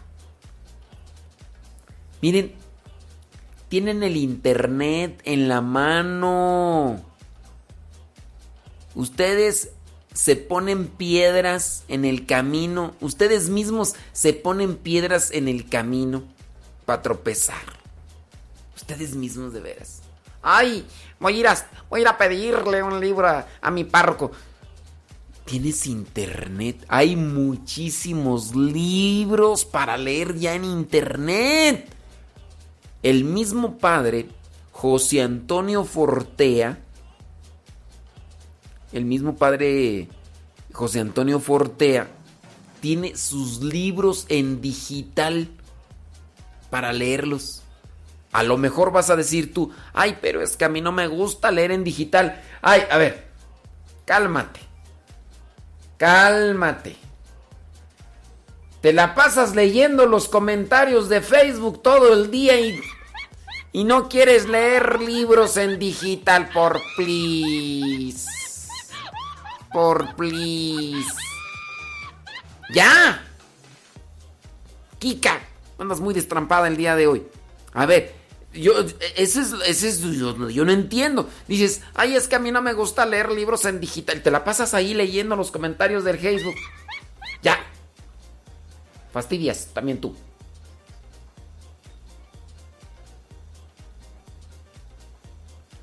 Dice... Ay, Dios mío. O sea, fíjate nada más. No, yo, yo sí pienso que anda drogada esta...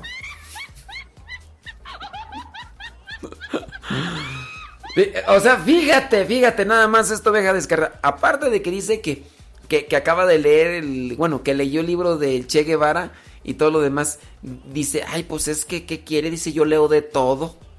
Yo creo que en mi otra vida era guerrera. Ahora está con la reencarnación. No te digo, pues que hay que pedir, hay que pedir por el alma. El alma de esta oveja descarriada que, que yo pienso que yo pienso que allí en su comunidad ya aprobaron la cannabis y ya piensa que como es una planta de Dios, yo creo que ya anda ahorita así más mafufa que, que Che Guevara. anda más mafufa que Che Guevara y ya, que en su otra vida era guerrera. Ay, Dios mío santo. Te pedimos, Señor, que la ilumines. Ilumínala, Señor, ilumínala. No, hombre, si no están más locos, más porque no tienen más años. No tienen más años. No, sí. Hay que rezar por esa oveja descarriada. Bueno, ya está listo. ¿Listo? No, es que hay de toda, hay de todo tipo de gente. Que hay gente que dice que en su otra vida era guerrera. Pues quién sabe qué, qué guerrera ha sido, ¿no? Ya, ya, ya, ya, ya, ya. Vámonos mejor a la radionovela, cosas buenas. Cosas buenas vendrán. Y los invitamos, ¿verdad? ¿Cuánto, ¿Cuánto, dura este capítulo? El capítulo número 3 de Don Bosco, de la radionovela de Don Bosco. ¿Cuánto dura tú? Déjame checar aquí. Dura 25 minutos. 25 minutos. Así que ahí se los dejo. Regresamos después de la radionovela. Gracias por acompañarnos. Gracias por su recomendación. Gracias por mantener en sintonía este programa. Yo espero que, que les ayude.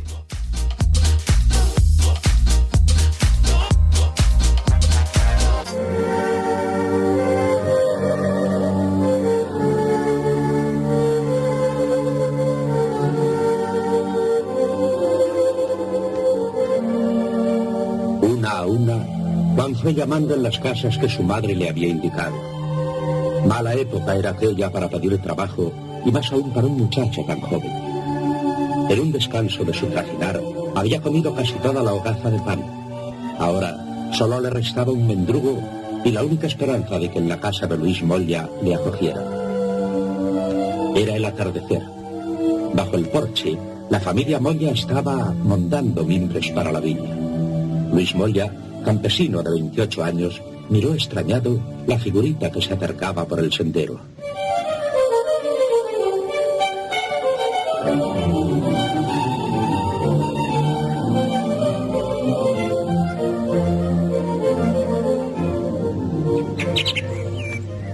hombre que preparar. Hola, buenas tardes. Yo no recuerdo haber visto a este chico nunca por aquí. Tenía mucha sed. Me he comido el pan que me dio mi madre. Bueno, ¿y para qué me buscas? Me envía mi madre. Me ha dicho que viniera a su casa para trabajar. ¿Así? ¿Y quién es tu madre? Margarita Bosco. Claro. Tú eres Juan, su hijo menor, ¿verdad? Sí, señora. ¿Y cómo tu madre te envía fuera de casa así, tan pequeño? Es que... Es que verá, mi, mi hermano Antonio me maltrata y, y por eso ella me ha dicho que venga a buscar una plaza de mozo. Pobre muchacha. Lo siento. Estamos todavía en el invierno y hasta fines de marzo no tomamos a nadie para el establo. Ten paciencia y vuélvete a casa. No, no, no, no, no, no puedo volver allí. Pobrecillo. Mira, mira qué desesperado está Luis. Calla, calla, mujer. No empieces tú con tus penas y consideraciones. Acépteme, por favor. Mire, no, no, no me pague nada, pero no me haga volver a casa. No, no me marcho. Me siento aquí en el suelo y, y no me marcharé. No me marcharé. Mira, se ha puesto a recoger los mimbres del suelo y a montarlo. Ya, ya lo veo. A mí también me da pena. ¿Pero qué va a hacer aquí? Tómalo, Luis. Probémoslo unos días. Tu hermana Teresa ya está mayor. Puede venir al campo con nosotros. Y este chico se ocupará entonces de las vacas lecheras y del establo. Está bien, probaremos. Puedes quedarte, muchacho. Y a ver cómo te portas. Gracias, gracias. No se arrepentirá, don Moya. Gracias, gracias.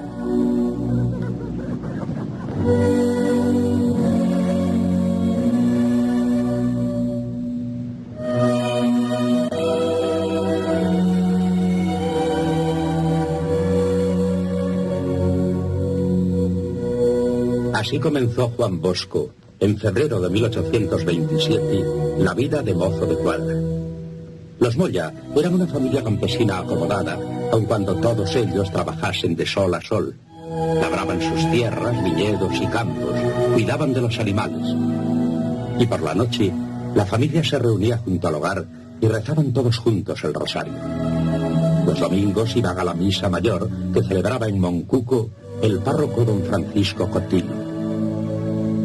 A Juan le fue asignado para dormir en casa de los Moya un pequeño cuarto limpio con una buena cama. Aquello era más de lo que tenía en su casa en Ibequi, donde había de compartir la habitación con José y tal vez también con Antonio. Al cabo de unas noches de estar en aquella casa, Juan se atrevió a encender un cabo de vela y se puso a leer uno de los libros que don Lacua le había prestado. Robaba horas al sueño sin perjudicar sus obligaciones, así que nadie le dijo nada y él continuó con esa costumbre. Su trabajo consistía en cuidar del ganado. Lo más pesado era rehacer cada mañana la cama de paja fresca para las vacas y sacar fuera el estiércol con la horca y la carretilla.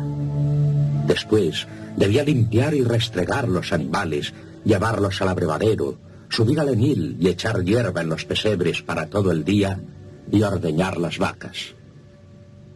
El trabajo de Juan, de mozo de cuadra, era la salida normal para los muchachos de familias pobres como él. Así que no tenía nada de humillante.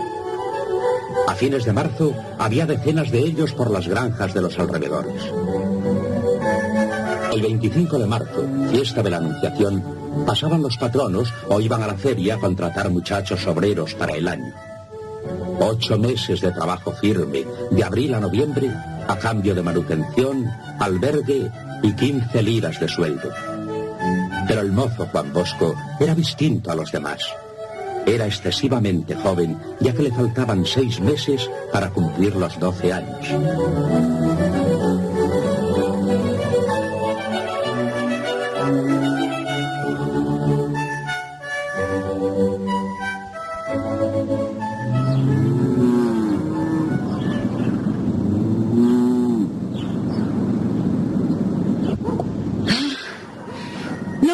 Mal negocio, ¿eh?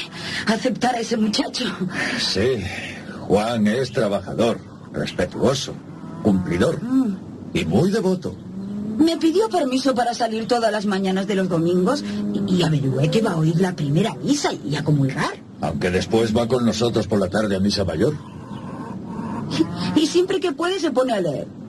Es raro, ¿verdad? Ah, ahí viene. Como de costumbre con un libro bajo el brazo. Hola, Juan. Buenas. De ti hablábamos. Oye, ¿por qué lees tanto? Porque quiero ser cura. ¿Cura?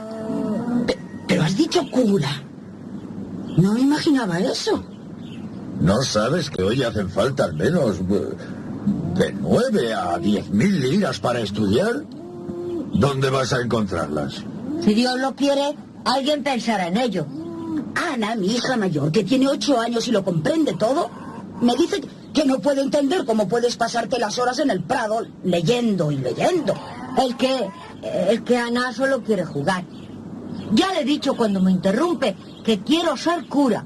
Y entonces tendré que predicar y confesar. Así que tengo que leer mucho para saber.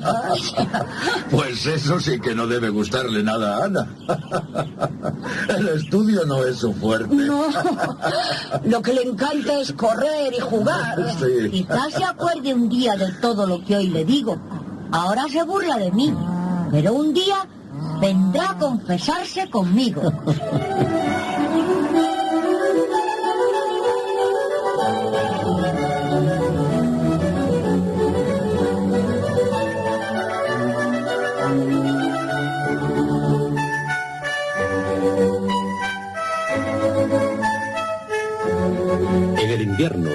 Los amos le permitieron a Juan ir algunas veces a dar clases con don Cotino. Este también supo de las inquietudes del muchacho y prometió ayudarle, pero las lecciones resultaban tan esporádicas que poco podía aprender el muchacho. En cambio, el trato con el párroco le facilitó el hacer amistad con otros jóvenes de Moncuco. El portal de entrada en la rectoría, que durante la semana servía de escuela, los domingos se convertía en un oratorio festivo. Juan Bosco hacía juegos de manos, cabriolas, les leía libros de aventuras y la historia sagrada y hacía rezar a sus amigos. Cuando el mal tiempo no les permitía reunirse en Moncuco, lo hacían en la casa de la familia Moya y después de los juegos, Juan les enseñaba el catecismo. Juan, en todo momento, permanecía fiel a su ideal. Una tarde, en que de rodillas en la hierba rezaba el ángelus como Margarita le había enseñado, se le acercó el anciano José, tío del amo, que volvía del campo empapado en sudor, y medio en broma, medio en serio, le recriminó.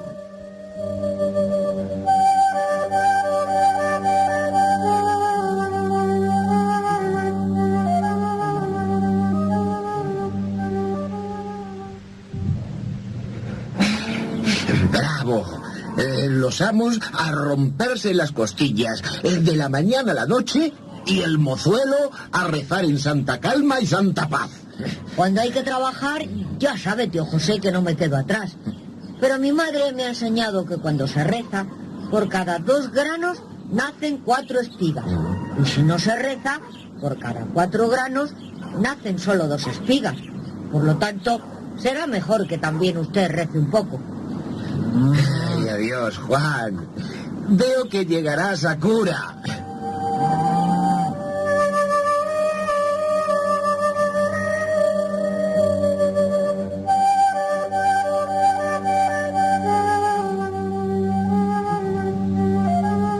Las palabras del tío José fueron realidad y la profecía de Juan de que Ana, la pequeña de la casa, se confesaría con él, también se cumplió.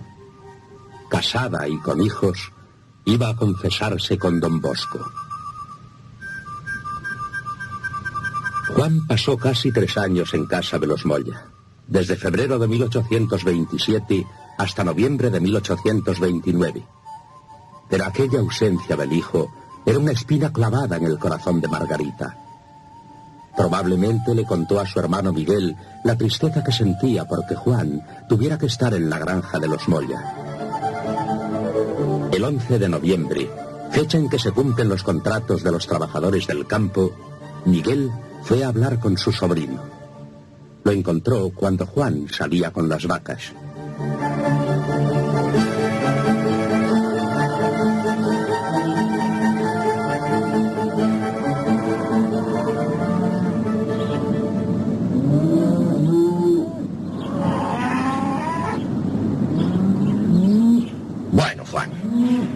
Te diré la verdadera razón de mi visita. ¿Estás contento de estar trabajando aquí? ¿Sí o no? Verá, tío. La familia Moya me trata bien y, son buenos conmigo, pero pasan los años y yo, yo lo que quiero es estudiar. Sí, claro. Ya has cumplido 14 años. ¿m? Tu madre también quiere que estudies. He hablado con ella. Por eso he venido a verte. Si siguen pasando los años, luego será tarde para estudiar, ¿no? Pues bien, está decidido. Mete las vacas en el establo. Dices adiós a los amos y vuelves a tu casa a Ibeki. Yo hablaré con ella. Enseguida, tío. Preparo mis cosas, me despido y me vuelvo a casa. ¡Qué alegría!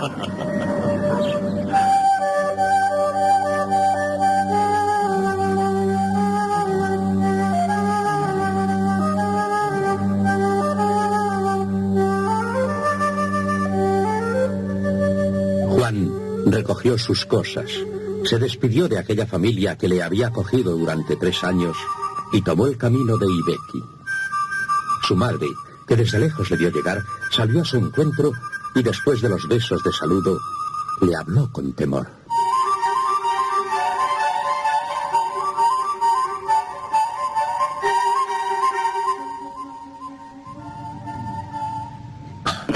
Madre, Antonio está en casa. Es mejor que no te vea. No sé cómo reaccionaría. Lo mejor es que te escondas hasta que llegue tu tío Miguel. Yo creía que, que todo había pasado. Haré lo que usted dice. Pero veo que debo estar preparado para el combate. Tú no hagas nada. Escóndete tras esos matorrales. Cuando llegue tu tío veremos qué se hace. Bueno, hasta luego.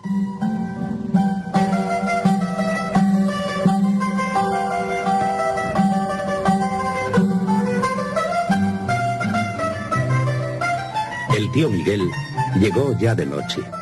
Recogió al sobrino aterido de frío y le acompañó hasta la casa.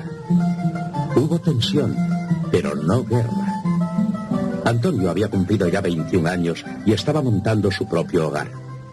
Una vez que le aseguraron que la manutención y los estudios de Juan no pesarían sobre él, no hubo más objeciones. La solución llegó como menos se esperaba.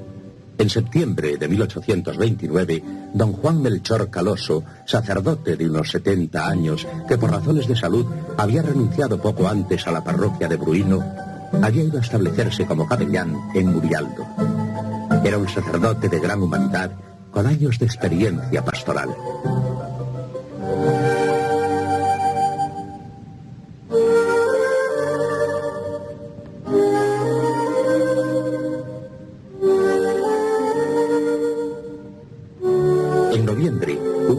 Predicada en el pueblo de Butillera. A ella acudió Juan y también don Caloso. De vuelta a casa, advirtió el viejo sacerdote entre la gente a aquel muchachote de 14 años que iba solo.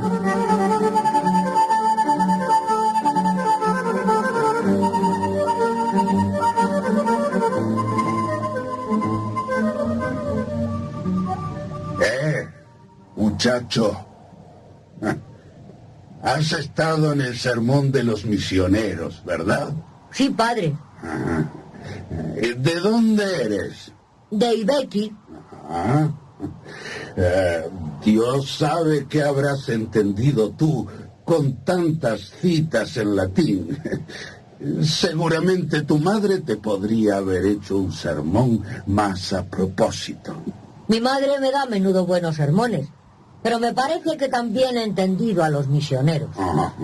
Eh, ¿Cómo te llamas? Juan Bosco. Mi padre murió cuando, cuando yo era muy niño. ¿Has aprendido algo? He aprendido a leer y a escribir con Don Lacua en Caprillo. Ahora me gustaría estudiar, pero mi hermano mayor no quiere saber nada de ello. Y los párrocos de Castelnuovo y Butillera, pues no tienen tiempo para ayudarme. ¿Y, y para qué quieres estudiar? Para ser sacerdote. Ah, sí. Eh, vamos a ver si es verdad que has entendido a los misioneros. Si me dices cuatro palabras del sermón que has escuchado, te doy cuatro monedas.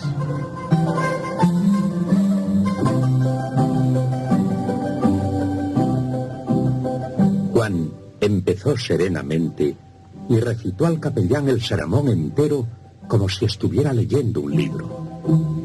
Don Caloso contuvo su emoción, pero impresionado por la memoria y personalidad de Juan, decidió ayudarle. Así que le dijo que fuera a visitarle con su madre. El muchacho comprendió que en aquel instante sus problemas se habían solucionado de la manera menos esperada. Margarita acudió enseguida a Murialdo a ver al sacerdote.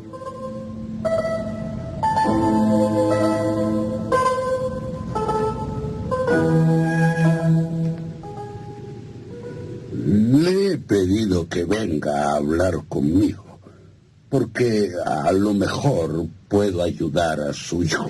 Gracias. Dios se lo pagará. Este hijo mío desea tanto estudiar. Ya soy viejo, pero se hará lo que se pueda. Le obedeceré en todo, padre. Quiero ser cura. ¿Usted cree que servirá? Su hijo es un prodigio de memoria. Es preciso que se ponga a estudiar inmediatamente, eh, sin perder más tiempo. Eso es usted quien tiene que decirlo. Lo que puedo asegurarle, como madre, es que es muy bueno, obediente y trabajador. El muchacho pasará aquí todo el día estudiando y volverá a la casa solo para dormir. Estamos muy cerca de Ibeki. Será un paseo. Mm, No quiero entorpecer sus estudios, pero ¿cree que podrá ayudarnos alguna vez? No sé, eh, le quedará tiempo para hacerlo cuando hay más tarea en el campo. Entonces, no hay más que hablar. Desde mañana mi hijo vendrá a estudiar con usted. Ay, y quiera Dios que resulte un buen sacerdote. Tengo fe en ello. Al fin se me ha concedido lo que tanto he pedido al cielo. Al fin.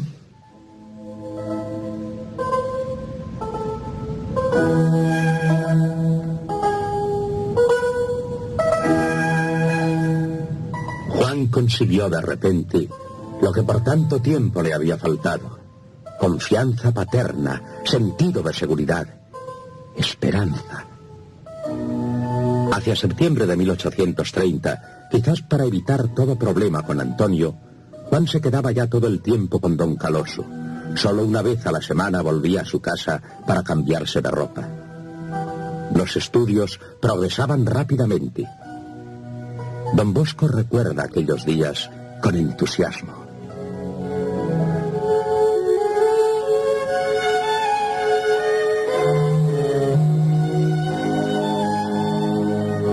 Puse enseguida en manos de don Caloso. Me di a conocer a él tal y como era. Le manifestaba con naturalidad mis deseos, mis pensamientos y mis acciones.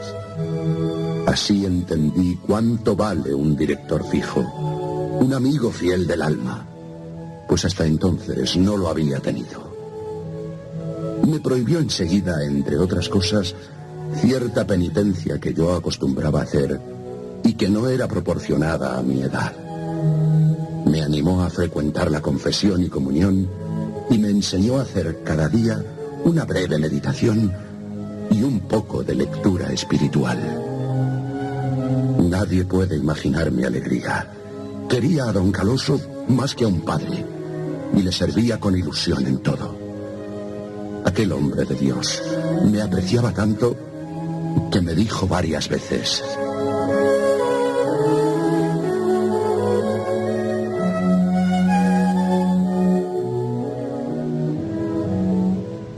te preocupes de tu porvenir. Mientras yo viva, nada te ha de faltar. Y si muero, también proveeré.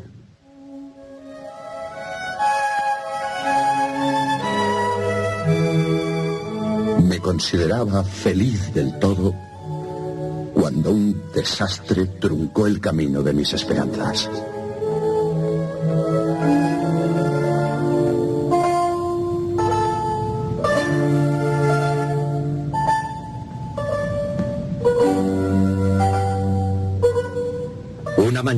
Noviembre de 1830, Juan había ido a su casa para cambiar el hato de su ropa blanca cuando vinieron a comunicarle que don Caloso había sufrido un grave ataque.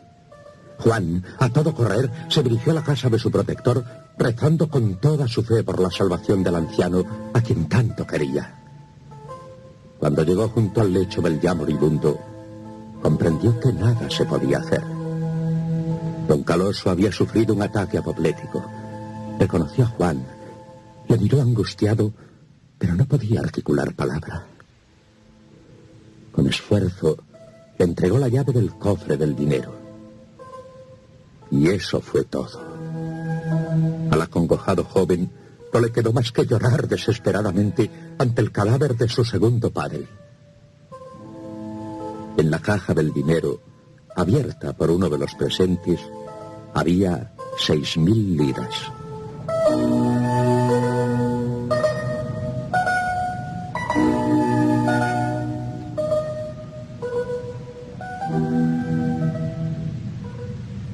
Resulta evidente que don Caloso, al entregarte la llave, quería que ese dinero fuera para ti, pensando en tu porvenir. No, no. Él, él tenía sobrinos. Solo el testamento no, o, o quita derechos. Ellos son los herederos. Él quiso dejártelo a ti. Puedes tomarlo, Juan. Yo no, no quiero nada. nada.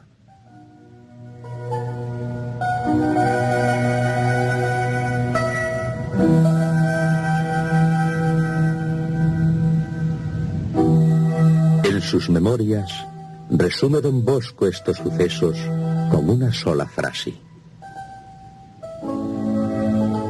Llegaron los herederos de don Caloso y les entregué la llave y todo lo demás.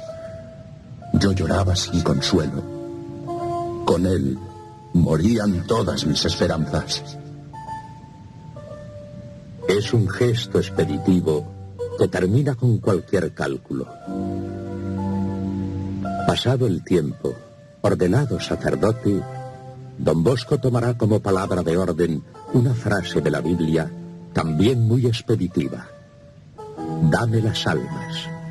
Lo demás no me interesa. A la muerte de don Caloso, Juan, de nuevo, se queda sin maestro, sin dinero y sin planes para el futuro. Solo tenía 15 años.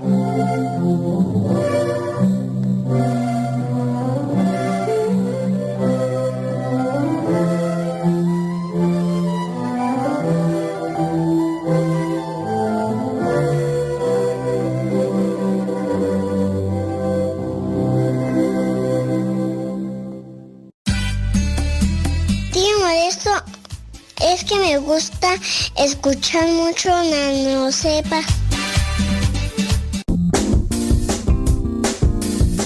Mamá, ¿por qué estás tan feliz? Ah, pues porque estoy escuchando Radio Cepa. Es una estación de radio que ilumina mi vida y nos pone contentos y felices. Yo quiero escuchar Radio Sepa, ¿cómo le puedo hacer? Ah, pues mira, ahí en tu celular le pones en la Play Store, descargas esa aplicación de Radio Cepa, ahí lo vas a escuchar. Saludos desde Denver, Colorado, mis comadres. Aquí su servilleta Laura Paredes. Les daré un tip. Si a Cristo quieres encontrar, Radio Cepa, ponte a escuchar. Arriba los católicos y que nadie nos detenga.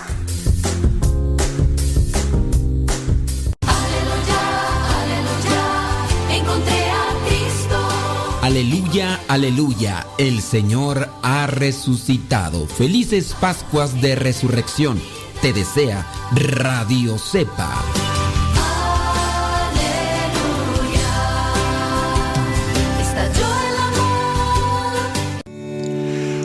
Ofrezcan los cristianos ofrendas de alabanza a gloria de la víctima propicia de la Pascua, Cordero sin pecado que a las ovejas salva. A Dios y a los culpables unió con nueva alianza. Lucharon vida y muerte en singular batalla y muerto el que es la vida, triunfante se levanta. Que has visto de camino, María, en la mañana? A mi Señor glorioso, la tumba abandonada. Los ángeles testigos, sudarios y mortaja, resucitó de veras mi amor y mi esperanza. Venida Galilea, allí el Señor aguarda, allí veréis los suyos, la gloria de la Pascua. Primicia de los muertos, sabemos por tu gracia que estás resucitado, la muerte en ti no manda. Rey vencedor, apiádate de la miseria humana y da a tus fieles parte en tu victoria santa. Estás escuchando Radio Cepa, la estación de los misioneros servidores de la palabra. Radio Cepa, radio católica por internet que forma e informa.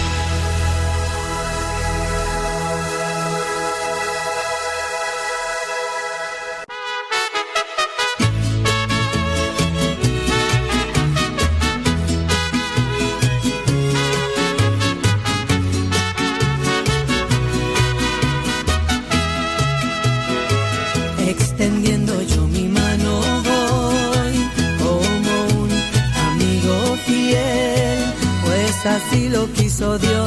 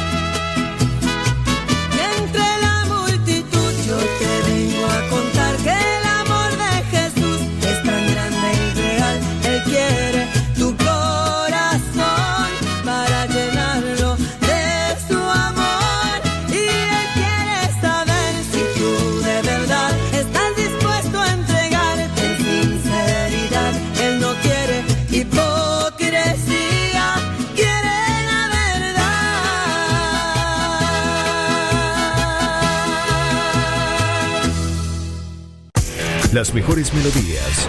Las mejores melodías. La música que te acompañe en tus actividades.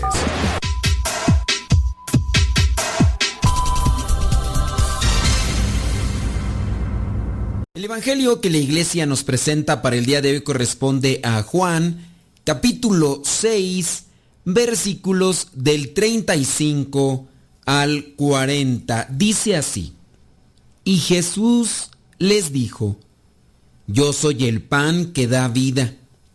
El que viene a mí nunca tendrá hambre, y el que cree en mí nunca tendrá sed.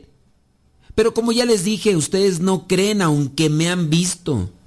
Todos los que el Padre me da vienen a mí, y a los que vienen a mí no los echaré fuera, porque yo no he bajado del cielo para hacer mi propia voluntad, sino para hacer la voluntad de mi Padre que me ha enviado. Y la voluntad del que me ha enviado es que yo no pierda a ninguno de los que me ha dado, sino que lo resucite en el día último. Porque la voluntad de mi Padre es que todos los que miran al Hijo de Dios y creen en Él, tengan vida eterna, y yo los resucitaré en el día último. Palabra de Dios, te alabamos Señor.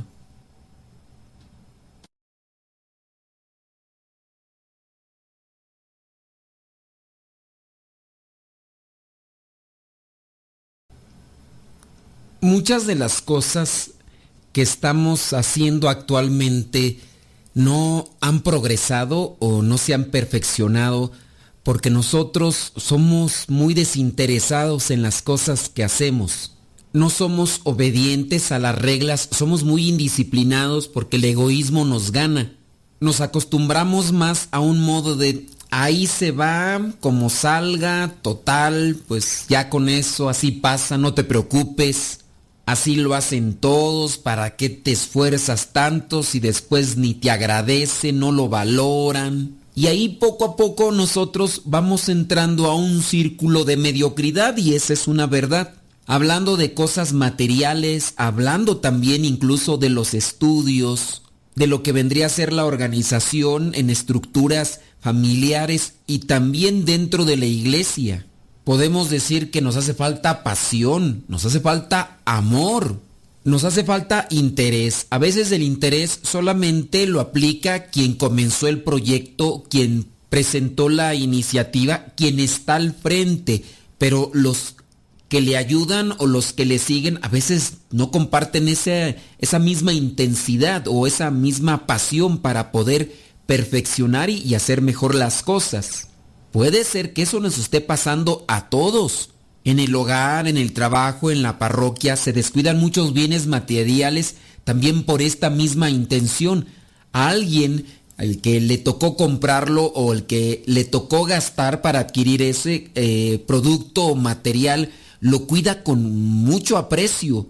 Pero puede ser que alguien más, quien adquiere ese material o ese objeto, no lo valora de igual manera e incluso hasta lo maltrata porque simplemente no lo ve como la otra persona que lo adquirió o que invirtió algo para poderlo adquirir.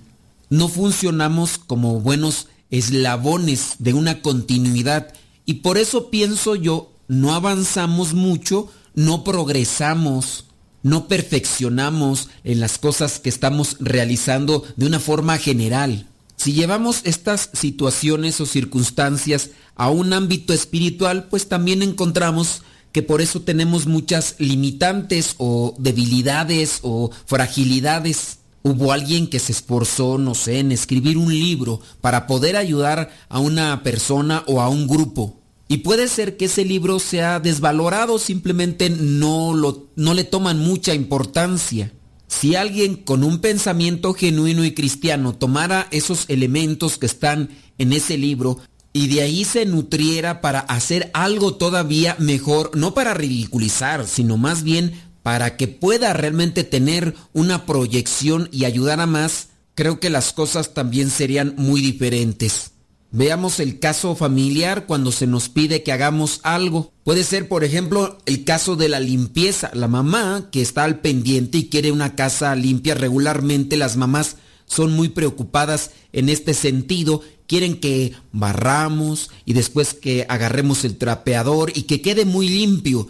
Pero cuando nosotros no tenemos esa visión, puede ser que agarremos la escoba, solamente demos unos escobazos, al ahí se va y también con el mismo trapeador dejemos ahí solamente unas embarradas y así en otros aspectos de la limpieza en el hogar. No colaboramos y al mismo tiempo afeamos, lo que también sería como un compromiso para cada uno de nosotros. En el caso de los trabajos, y les puedo también yo decir porque me tocó trabajar hasta más de los 20 años en maquiladoras, en las empresas donde los patrones, los encargados siempre te dan una encomienda. Tienes que realizar esto, lo tienes que realizar de esta manera y muchas de las veces creo yo que en una mayoría los que somos trabajadores de alguien no lo hacemos conforme a aquellas reglas o indicaciones y a lo mejor habrá algunos de los trabajadores que aprovechándose de la ausencia de aquellos encargados o de los mismos patrones no trabajarán las horas que tienen que trabajar o no harán como tienen que hacer el trabajo. Y la calidad del producto, de lo que están realizando, vendrá a menos. Y eso obviamente a la larga repercutirá también en lo que vendría a ser un trabajo general. Esto se los menciono para buscar también una reflexión en lo cotidiano. Hoy el Evangelio que nos presenta la iglesia presenta a un Jesús obediente a su Padre. No hay que justificar el caso con el postulado de, ah, pues es que es Dios, es que a él no le cuesta obedecer, es que él pues es fácil, no, no tiene esa intención de escudarse, justificarse, para él no le cuesta. Es que eso es también un, un mal concepto, una mala concepción de, de Jesús cuando se hace hombre. Si miramos que cargó una cruz, pensamos que pues él tenía una personalidad o tenía una figura como la de un superhéroe y pues iba cargando y no, no le pesaba, que le pusieron los clavos en las manos, ah, no le duele, le pusieron la corona de espinas, no le duele, eh, tampoco le costaba obedecer. Dentro de lo que vendría a ser la humanidad, si él asumió la humanidad o asumió la carne humana como tal, también tuvo que padecer el cansancio.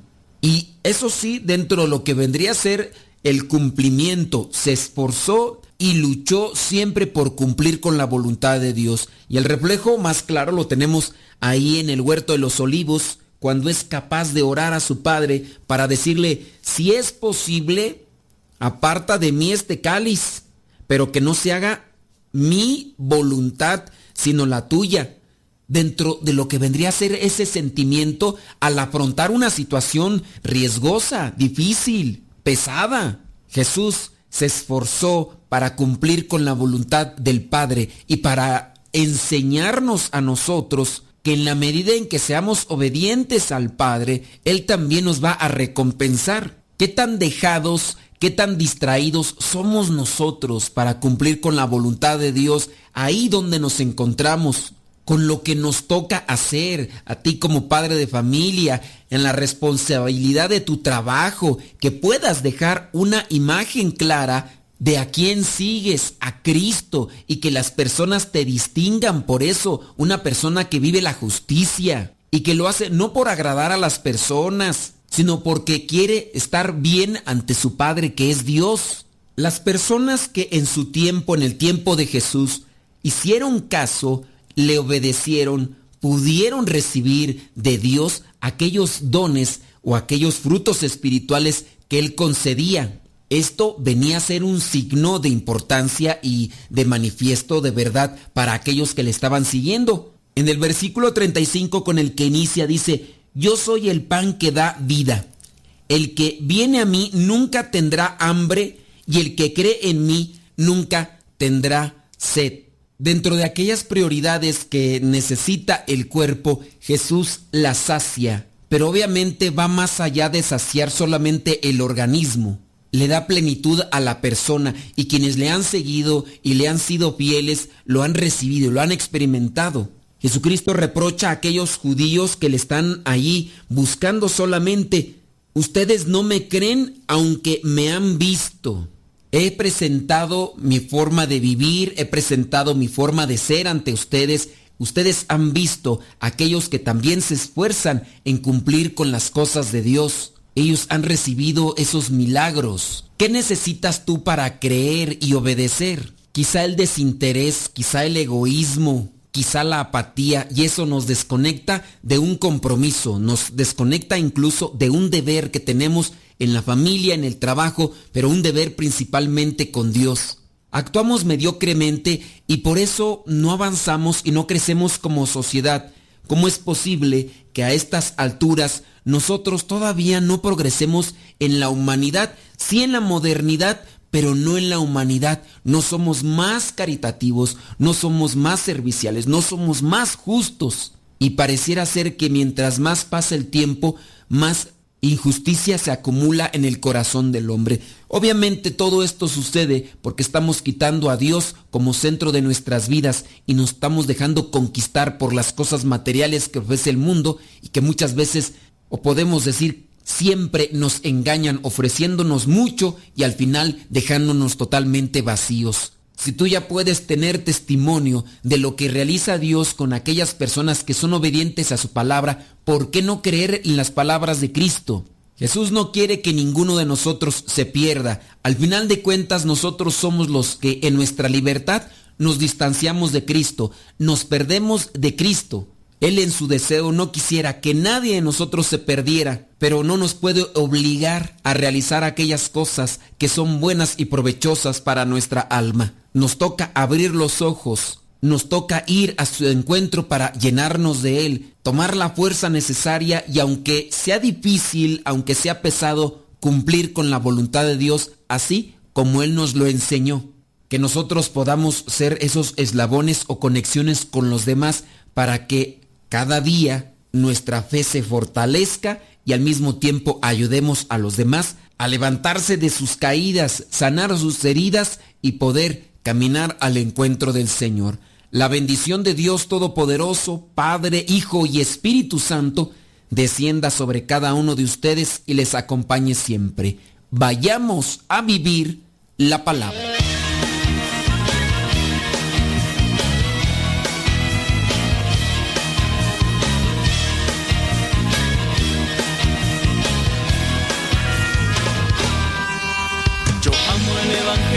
Sabiduría, yo amo el Evangelio que luz, que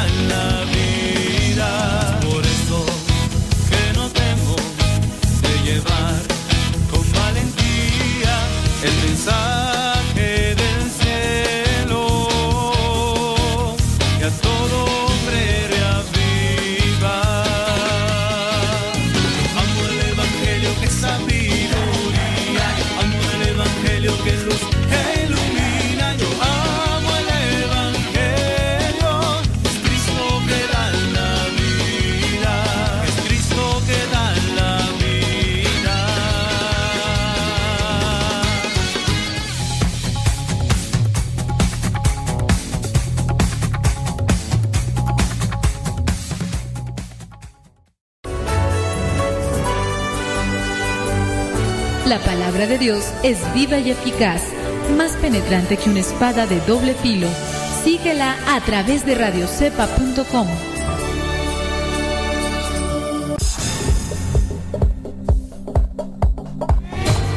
Radio Cepa, la radio católica por internet de los misioneros servidores de la palabra. Puedes escucharnos ingresando a internet en la página www.radiocepa.com. No te pierdas de la programación diaria con contenido que te ayudará a mejorar tu manera de vivir. Sé parte de este gran trabajo apostólico compartiendo con tu familia, amigos y conocidos. radiocepa.com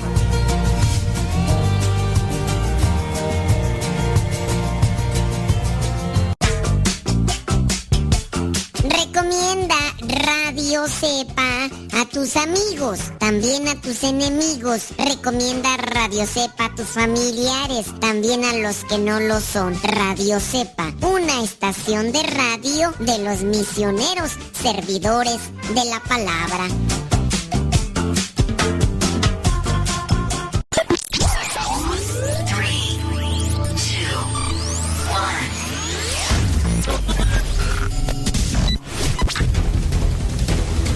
Agosto del 2009 comenzamos a transmitir.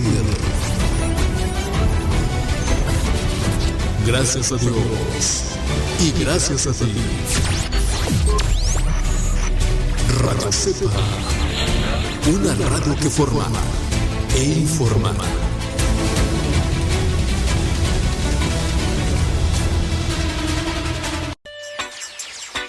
Mi caso de la vida real, you know. Aquella niña bonita ya no es la misma de antes.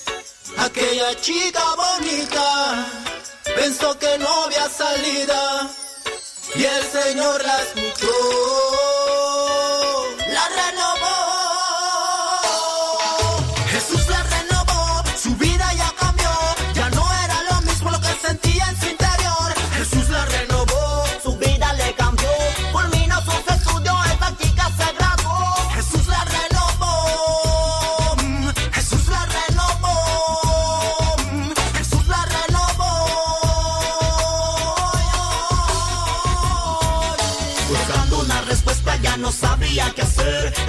la abrumaba, la rondaba por su ser. Ella se preguntaba por qué ya no la quieren. Sus padres la alegaban, ya no la quieren ni ver. Su amigo la violó, de ella abusó. Eso la perturbó, a la droga ella cayó. Ella se entristeció, ahogada en el dolor. Y con lágrimas en sus ojos ella le pedía al Señor.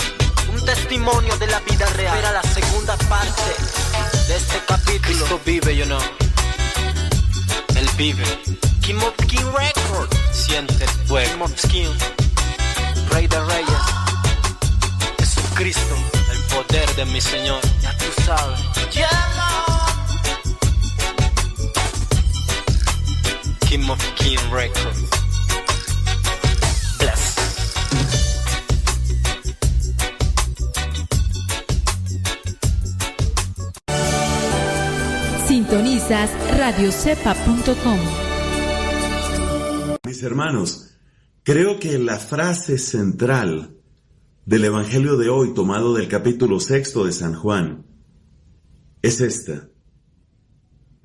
Esta es la voluntad del Padre, que todo el que ve al Hijo y cree en Él tiene vida eterna. Con el auxilio del Espíritu Santo tratemos de entender esa frase. Se está hablando de la voluntad o propósito de Dios. Efectivamente, la revelación de esta voluntad, que es lo que está haciendo Cristo en este pasaje, es fundamental para nosotros, porque la revelación de esta voluntad va a destruir la gran mentira. Es un tema que hemos comentado varias veces. La gran mentira es la que aparece pronunciada por Satanás desde el comienzo de la Sagrada Escritura. En el capítulo tercero del Génesis, vemos que el diablo trata de presentar las cosas de tal manera que Eva y también su esposo Adán miren una falsa alternativa. O soy obediente a Dios o soy feliz. Y esa falsa alternativa entre ser feliz o ser obediente es la gran mentira. Fíjate que esa gran mentira queda destruida con la frase de Cristo. Es que hay una voluntad del Padre. Y esa voluntad del Padre es nuestro bien. Entonces mi obediencia a la voluntad del Padre es la que me orienta hacia mi verdadero bien. De modo que la división mentirosa que Satanás introduce desde el comienzo de la historia de la humanidad queda destruida por esta bendita afirmación, por esta preciosa enseñanza de Cristo. Ese es el primer punto. Sigue la frase, esta es la voluntad del Padre, que todo el que ve al Hijo y cree en Él. Atención, aquí se habla de todo el que ve al Hijo esa frase también tiene su importancia, porque el auditorio de Cristo en ese capítulo sexto son ante todo los judíos. Y sabemos que una gran parte del judaísmo de la época, también tal vez en nuestra época, una gran parte del judaísmo veía las cosas como que la salvación, las bendiciones, los privilegios eran únicamente para ellos. Aquí Cristo dice, es para todo, para todo el que ve al Hijo. Esto quiere decir que hay salvación, bendito Dios, para el pueblo elegido, el pueblo judío, pero no solamente para ellos, es para todo el que ve al Hijo y cree en Él. Por supuesto, el Hijo es Él mismo. Al presentarse como Hijo, está utilizando la palabra que en lenguaje humano es la más próxima para apuntar, para señalar ese misterio que está más allá de toda palabra, la relación entre la primera y la segunda persona de la Santísima Trinidad. Nosotros hablamos de Padre, Hijo y Espíritu Santo. Esas palabras no son completamente exactas, porque la manera como Dios Padre es Padre de su Hijo, de Jesucristo, no es exactamente igual a como en la naturaleza humana los padres son padres de sus hijos. Pero indudablemente la palabra hijo es la que nos acerca mejor a esa realidad bendita, a esa realidad de la relación entre el Padre y el Hijo. Y todo el que ve al Hijo y cree en Él, ese ver es tan importante en el Evangelio de Juan, porque ese ver está indicando que yo no me quedo simplemente con lo externo de las señales, de los signos, de los milagros, de los bienes que recibo, de la prosperidad que Dios me ha concedido, de la alegría y la paz que por fin he encontrado. No me quedo solamente en eso. Cuando mi mirada va más allá del bien recibido, entonces descubre aquel que es la fuente de ese bien y ahí empieza la fe. Y el que cree en el Hijo tiene vida. El que cree en el Hijo recibe vida eterna. Eso es lo que nos está enseñando Jesucristo. Fíjate cómo hay tanta densidad, cómo hay tanta hermosura y sobre todo cómo hay tanta vida en esa frase. Grábala, grábala en tu memoria. Todo el que ve al Hijo y cree en Él tiene vida eterna. Y ese, ese que tiene vida eterna, ese puede ser tú. Ese tienes que ser tú, ese tengo que ser yo. Así sea. Acabas de escuchar la homilía de Fray Nelson Medina. Gracias por estar en sintonía aquí en Radio Cepa.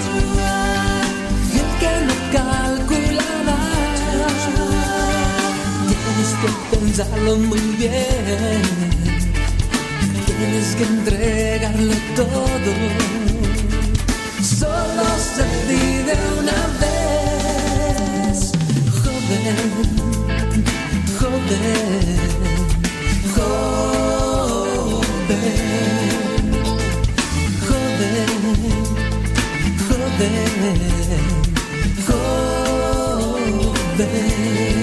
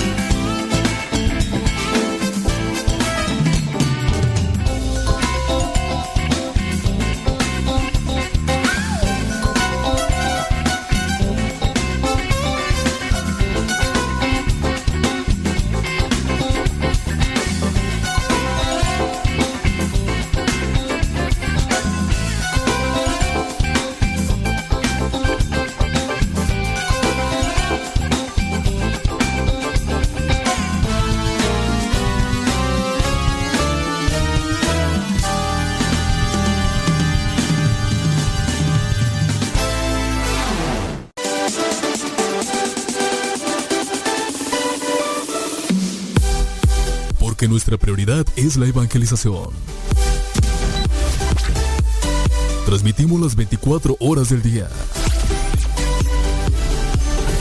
Los 365 días del año. Llegando hasta tus oídos en las diversas plataformas digitales. Sigue en sintonía de Radio Cepa, una radio que forma e informa.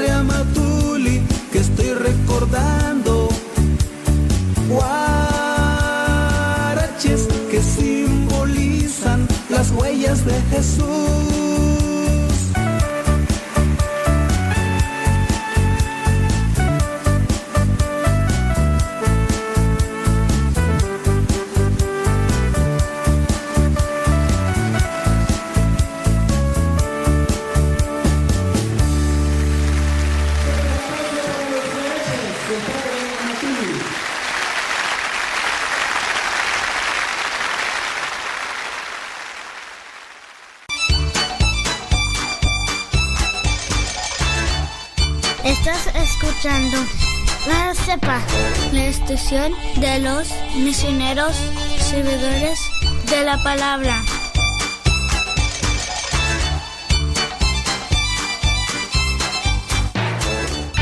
Estás escuchando Radio Cepa, la estación de los misioneros servidores de la palabra.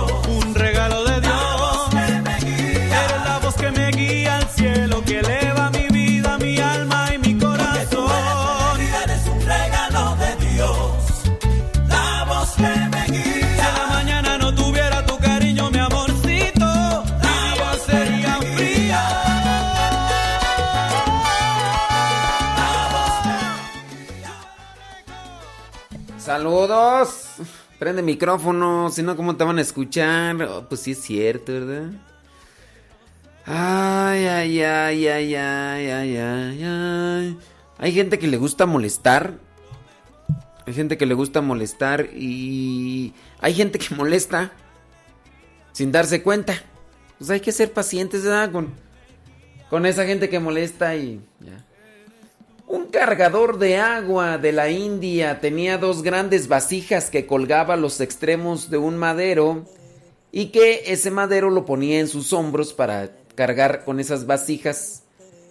Estas ya estaban un tanto usadas, ya estaban pues ya agrietadas.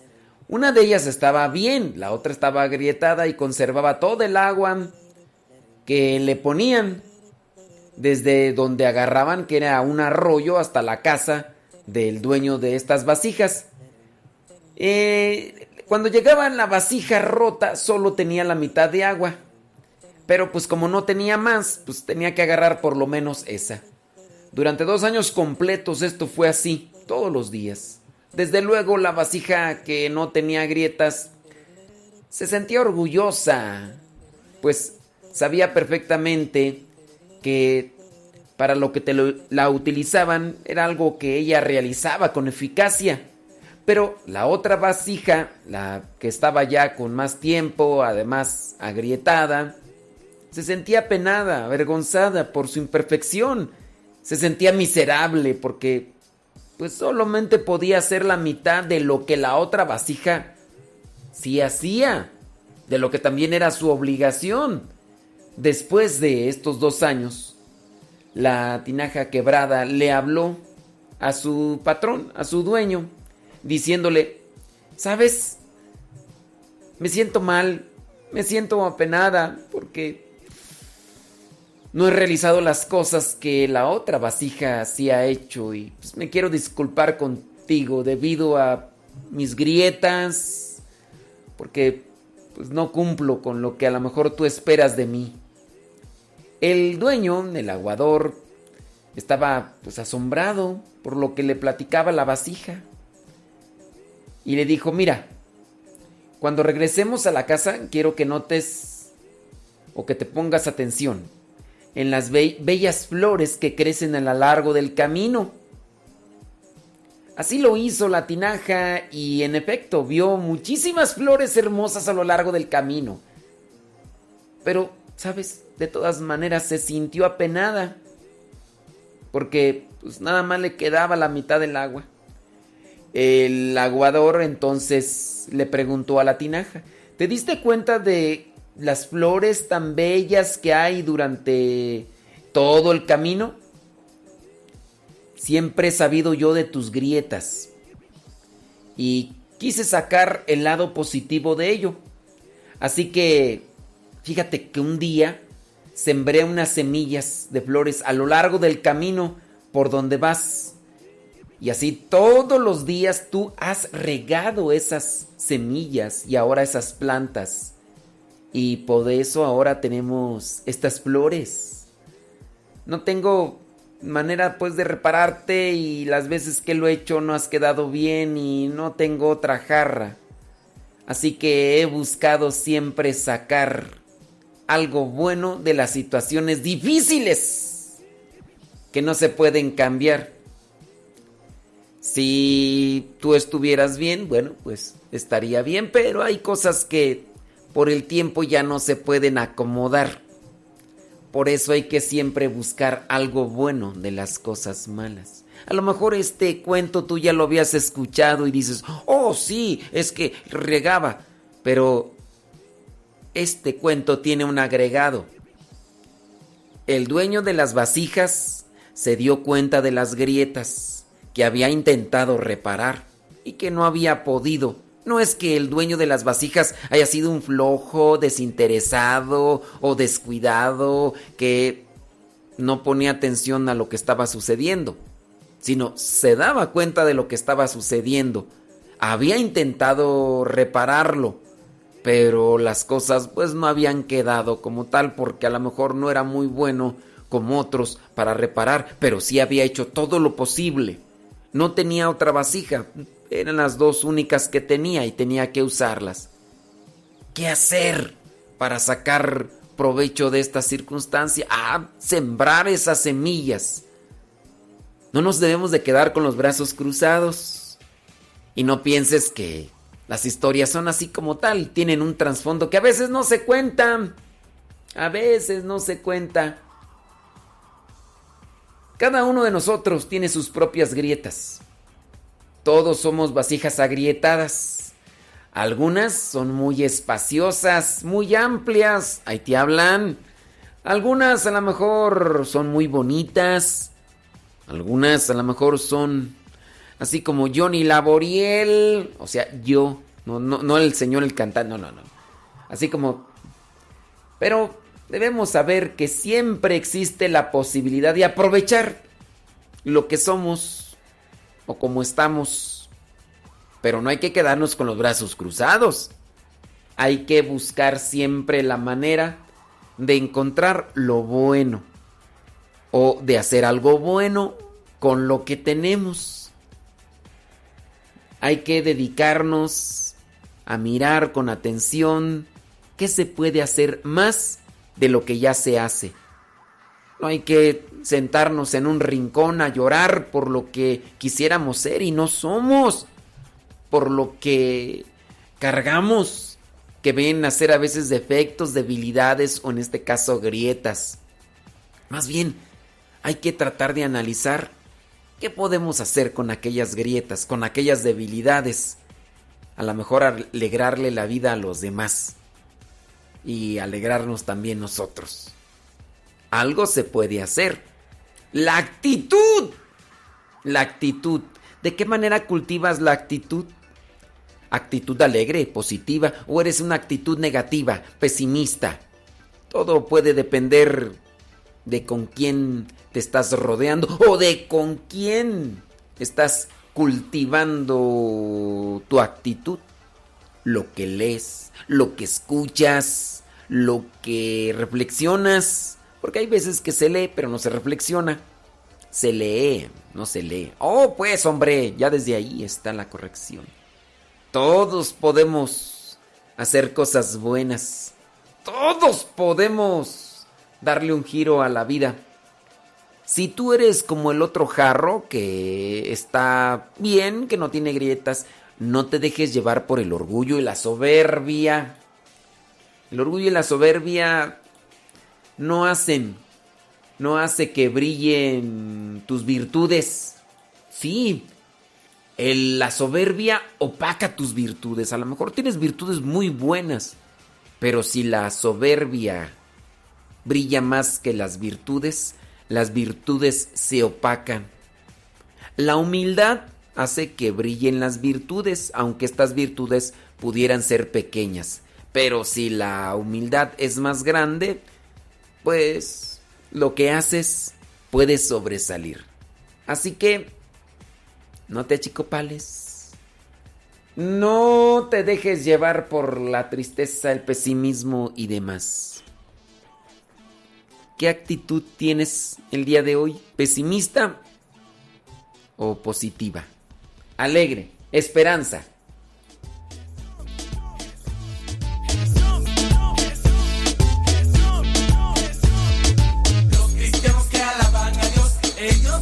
el amor del Señor. Los cristianos que alaban a Dios, ellos proclaman el amor del Señor. Los cristianos que alaban a Dios, ellos proclaman el amor del Señor. A Dios, ellos proclaman el amor del Señor. Oye, tú quieres que te cante lo que digo. Oye, tú quieres que te cante lo que digo. Es Cristo mi Salvador. Es Cristo mi Salvador. Los cristianos que alaban a Dios, ellos proclaman el amor del Señor. Los cristianos que alaban a Dios, ellos proclaman el amor del Señor. Los cristianos que alaban a Dios, ellos proclaman el amor del Señor. Los cristianos que alaban a Dios, ellos proclaman el amor del Señor.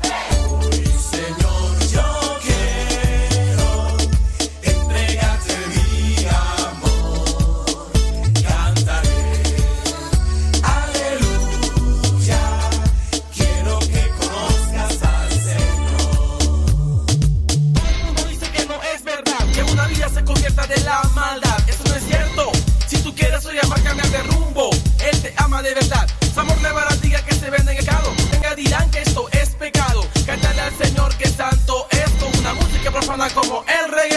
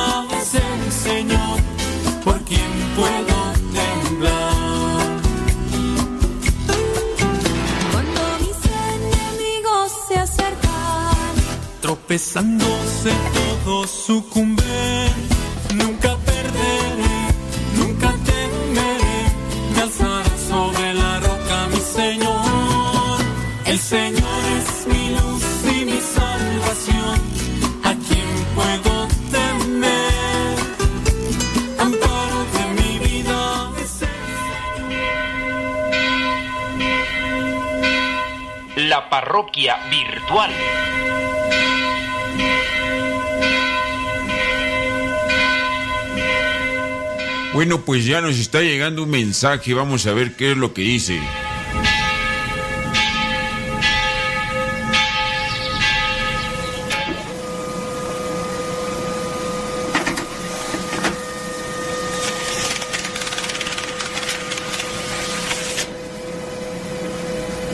La pregunta dice lo siguiente.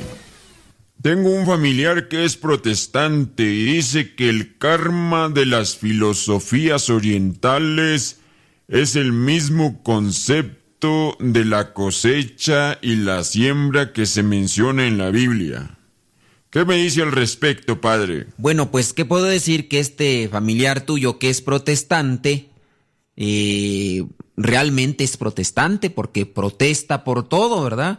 Y aquí lo que vemos es que aparte de protestante, mm, más bien es un ignorante y ni siquiera un fiel cristiano. Un fiel cristiano, un fiel cristiano, es decir, seguidor de Cristo, no debe de andar por qué mezclando lo que son ideologías de otro tipo con el cristianismo.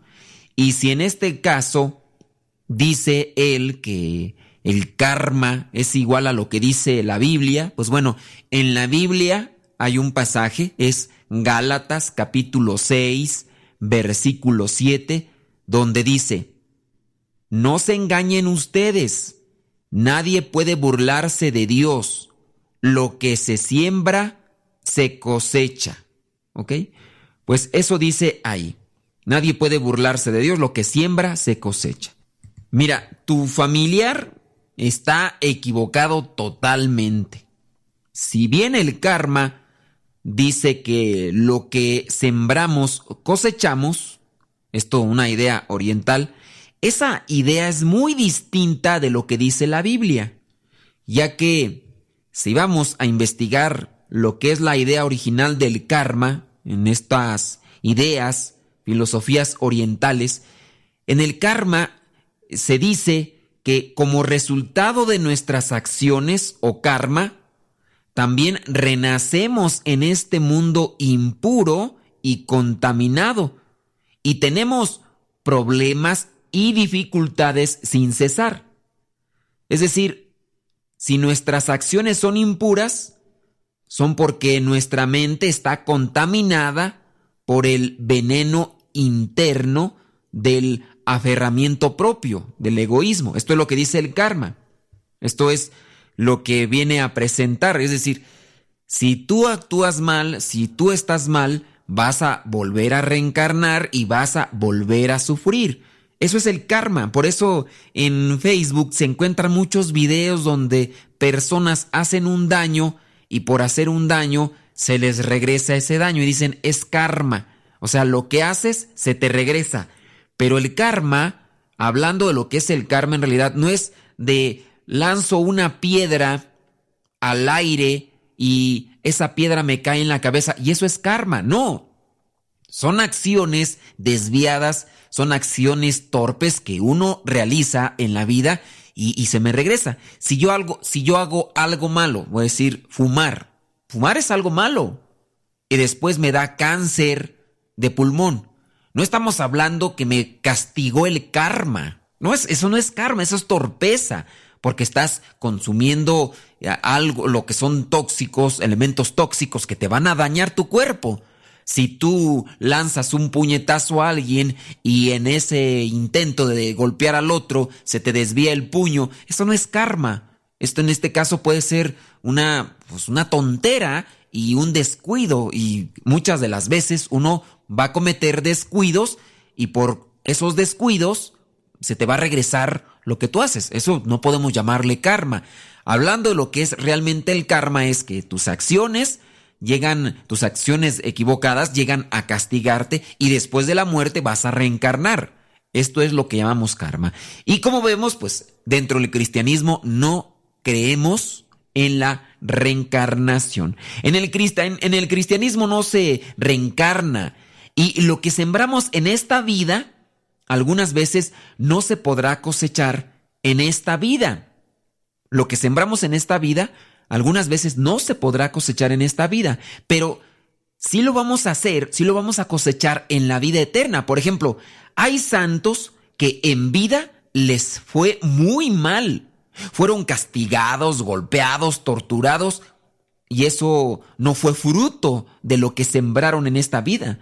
Es fruto, es fruto de gente sin corazón y sin amor que se dejan llevar por el odio y rencor y fueron maltratados estos santos. Y esto no fue fruto, remarco, de sus acciones en esta vida. Fue fruto de esas personas que tenían su corazón lejos de Dios. Entonces, si nosotros afrontamos esos males de la vida, es decir, las acciones de personas que tienen su corazón lejos de Dios, si afrontamos esos males o esos frutos de personas que tienen su corazón lejos de Dios y esos males o esos problemas los ofrecemos a Dios como lo hicieron los santos, dando nuestro mayor esfuerzo, lo que sembramos en esta vida, Dios nos lo tomará en cuenta. Estamos pasando por una racha muy mala. Estamos pasando por problemas muy fuertes. Los ofrecemos a Dios. Los ofrecemos a Dios y eso va a ser un sembrar para cosecharlo no en esta vida, sino en la otra. Como vemos, es una idea totalmente distinta y por lo tanto, pues este familiar tuyo es muy ignorante, es protestante porque protesta y le hace falta más conocimiento de Cristo. La parroquia virtual.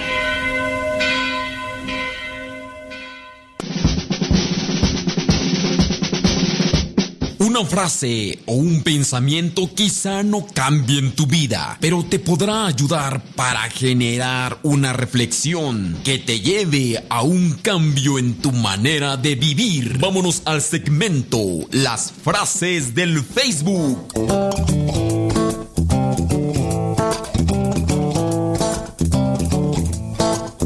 Frases del Facebook. Dice esta... Una onza de acción vale más que una tonelada de teoría. Una onza de acción. Acción, acción, acción, acción, acción, acción. Vale más que una tonelada de teoría. ¿Cuánto es una onza? Chécale. ¿Y cuánto es una tonelada? Chécale. Porque a lo mejor no sabes cuánto es una onza. Una onza, pues es una onza. Hay un animalito, no sé cómo llamarle. Eh, eh, nosotros le decíamos onza a un animal que es como una comadreja. ¿Cuál será el, nombre técnico tú? A ver, deja ver buscarle. Animal onza. Animal llamado onza. Eh, ah, ok, mira. No, aunque fíjate que lo que aparece aquí como. Como ese animal. Mm, no. E, ese animal llamado onza. Mm, no, no, no. No, no aparece. No aparece. Pero, eh, mira, es café. Parece un gato largo. Así, pero chiquito. Cafecito. No, aquí no aparece. Pero no, esos animalitos así. Yo pensé que comadreja, ¿no? A ver, deja ponerle. Si es una comadreja. Animal llamado. Comadreja. Sí, es una comadreja. ¡Wow! A esa comadreja nosotros le llamamos onza. Comadreja. Déjame ver. Sí. Sí, déjame ver aquí. Wikipedia, ¿qué dice de ese animal? La comadreja común, comadreja menor o simplemente comadreja mustela nivalis. A esa le llamamos onza. Bueno, esos animalitos, nosotros le llamamos onza. Mmm, comadreja. Esos animales se comían a las gallinas, bueno, se comen a las gallinas y los huevos y todo eso. Y a veces las encontrábamos. Esa comadreja cuando la cuando la quieres atacar se hace la muerta, pero también despide un olor muy feo. Un olor muy feo. Sí. Las comadrejas. Oh my wow. Bueno, pero una onza. Mide cuánto es una onza y cuánto es una tonelada. Recuerda, una, tonel, una, una tonelada es más que una onza. Una tonelada es más que una onza. Sí, porque es una tonelada de teoría, pero es una onza de acción, pues es mejor la onza de acción que la tonelada de teoría. Siguiente frase. Envejecer es obligatorio. Crecer y madurar es opcional. O sea, uno decide madurar o vas a seguir cargando siempre con tu infantilería. Infantilería. O sea, siempre con tus caprichitos aquí y allá y todo lo demás. Vámonos con otra frase. Eh, es como una pregunta. ¿A quién le hablé hoy de Jesucristo? ¿A nadie? Bueno, si la respuesta es a Bueno, pongámoslo ayer. ¿A quién le hablaste ayer de Jesucristo? ¿A nadie? Eso significa deficiencia de amor. Deficiencia de amor. Porque cuando la persona está enamorada, siempre habla de su amor. Y si no le has hablado en estos días de Jesucristo a nadie, entonces quiere decir que no amas a Dios.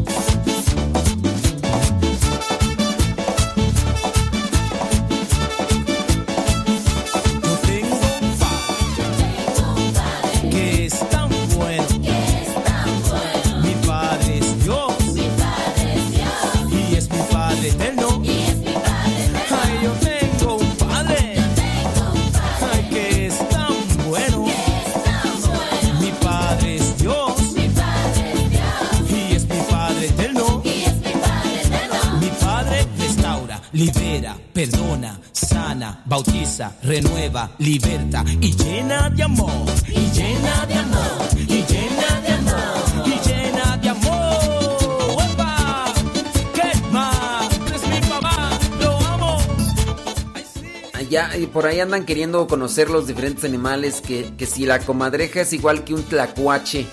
No, búsquenle que es una comadreja, que es un tlacuache Oigan, ya, ¿eh? Utilicen también el internet ustedes como yo. Yo, para salir de. ¿Cuánto, es una tonelada? ¿Cuántos kilos es una tonelada? Para. Es que la onza es en Estados Unidos, ¿no? O también acá.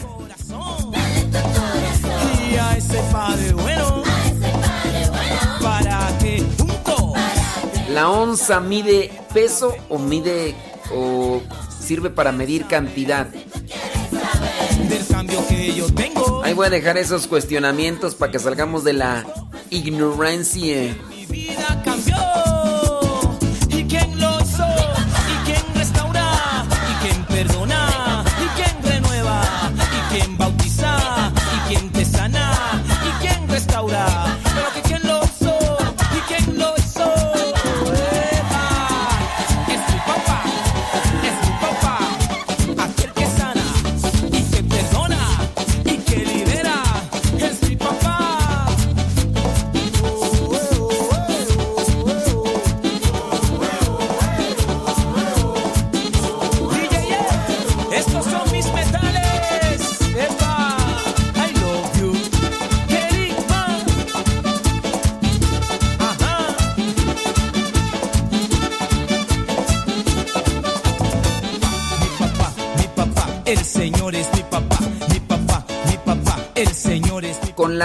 onza se mide cantidad o se mide peso? papá, mi papá, el Señor es mi papá. ¿Y quién lo hizo? ¿Y quién restaura? ¿Y quién perdona? ¿Y quién bautiza? ¿Y quién renueva? ¿Y quién te sana? ¿Y quién restaura? Ya menos se termina abril.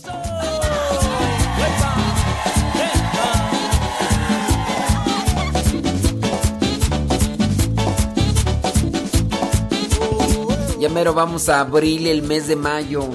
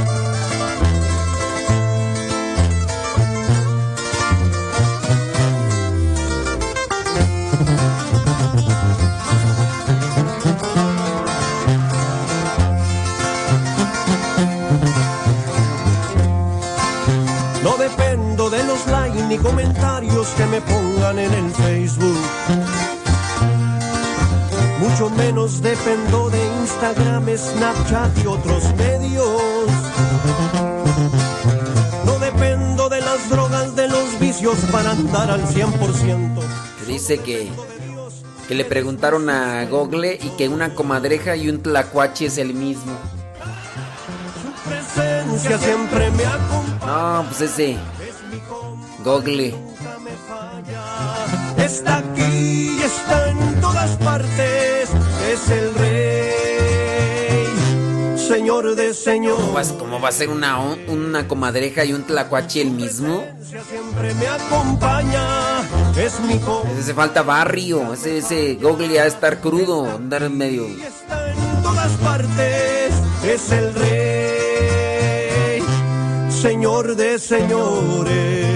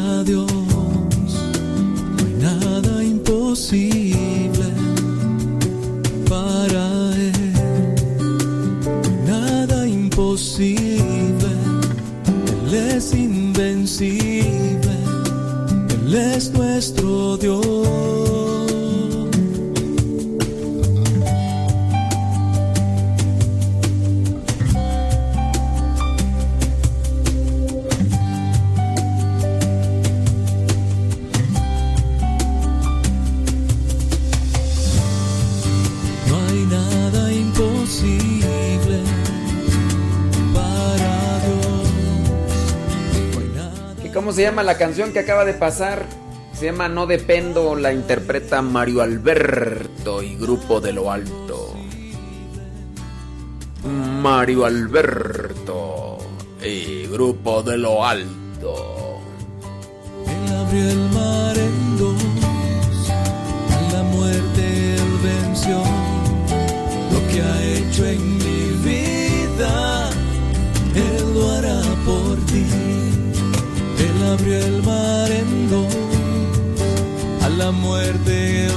venció. Lo que ha hecho en mi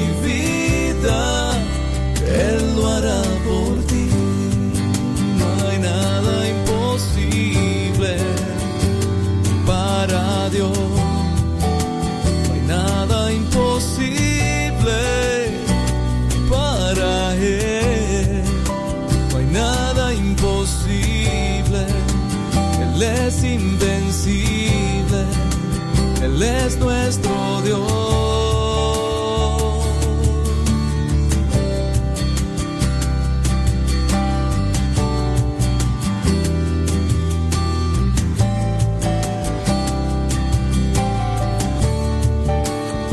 Gracias Señor porque aquella noche oscura de mi vida se ha convertido hoy Señor un testimonio para mí. Para cantar al mundo que para ti no hay nada imposible. Canta conmigo. No hay nada imposible para Dios. No hay nada imposible para Él. No hay nada imposible para nuestro Dios.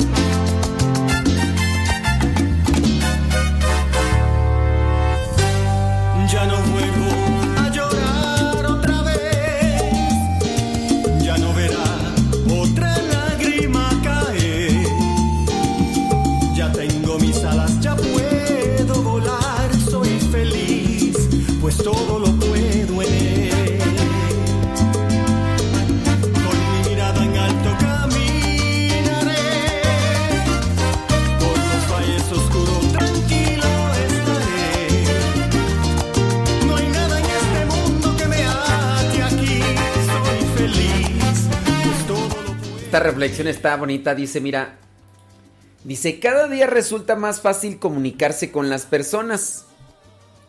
Cada día los dispositivos electrónicos que utilizamos tienen nuevas aplicaciones y demás para poder comunicarnos con los otros.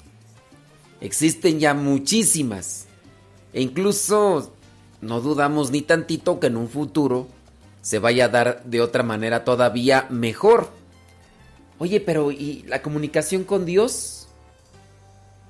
Esa también ha crecido, ha mejorado, ha está dándose más en abundancia. Mm. Dice, aquí tienes ocho reglas para llamarle a Dios y contar con Él. Marca el prefijo correcto. El prefijo correcto es el número correcto, no a lo loco. Una conversación telefónica con Dios no es un monólogo. Cuando tú hablas, también dejas que el otro hable. No hables sin parar, escucha al que habla también del otro lado. Número 3. Si la conversación se interrumpe, comprueba si has sido tú el causante del corte. Trata de rectificar. Número 4. No adoptes la costumbre de llamar solo en casos de urgencia. Eso no es trato de amigos. Número 5. No seas tacaño. No llames solo a las horas de tarifa reducida, es decir, cuando toca o en fines de semana. Una llamada breve en cualquier momento del día sería ideal. Número 6. Las llamadas son gratuitas y con ellas no pagas impuestos. Número 7. No olvides decirle a Dios que te deje en el contestador todos los mensajes que quiera y cuando quiera. Número 8. Toma nota de las indicaciones que Él te diga para que no las eches en el olvido. Si a pesar del cumplimiento de estas reglas la comunicación se torna difícil, dirígete con toda confianza a las oficinas del Espíritu Santo. Él restablecerá la comunicación. Si tu teléfono no funciona, llévalo al taller de reparación, que lleva por nombre Sacramento del Perdón. Allí todas las reparaciones son gratuitas y tienen una garantía de por vida.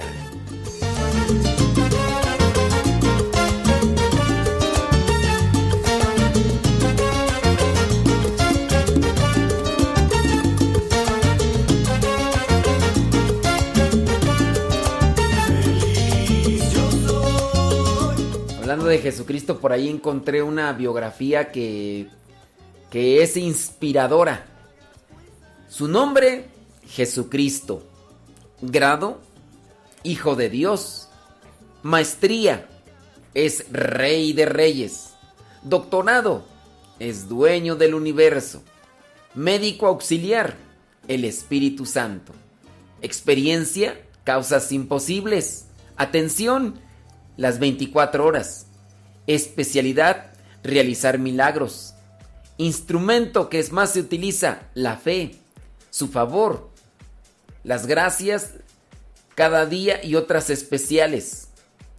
No publicó libros, Jesucristo, pero Él es la parte más importante del más vendido en el mundo, la Biblia. Dolencias que cura Jesucristo. Él cura todas las dolencias. Precio del tratamiento. Confianza en Él es lo único que te pide. Su garantía es total. Con Él no hay fallas. ¿Dónde es su consultorio? En tu corazón. Deseo que ese médico te visite el día de hoy. Es mi deseo hacia ti.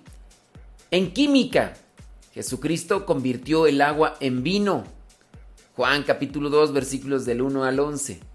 En biología, Él nació sin la concepción normal.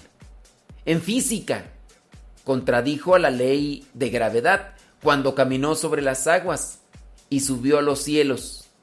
También puede dar esa potestad. Le dijo a Pedro que caminara y caminó. Él tiene poder también para compartirlo.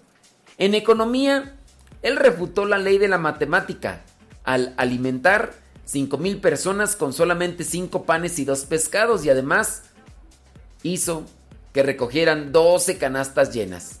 En medicina, curó a los enfermos, a los ciegos, sin administrar ninguna dosis de medicamento.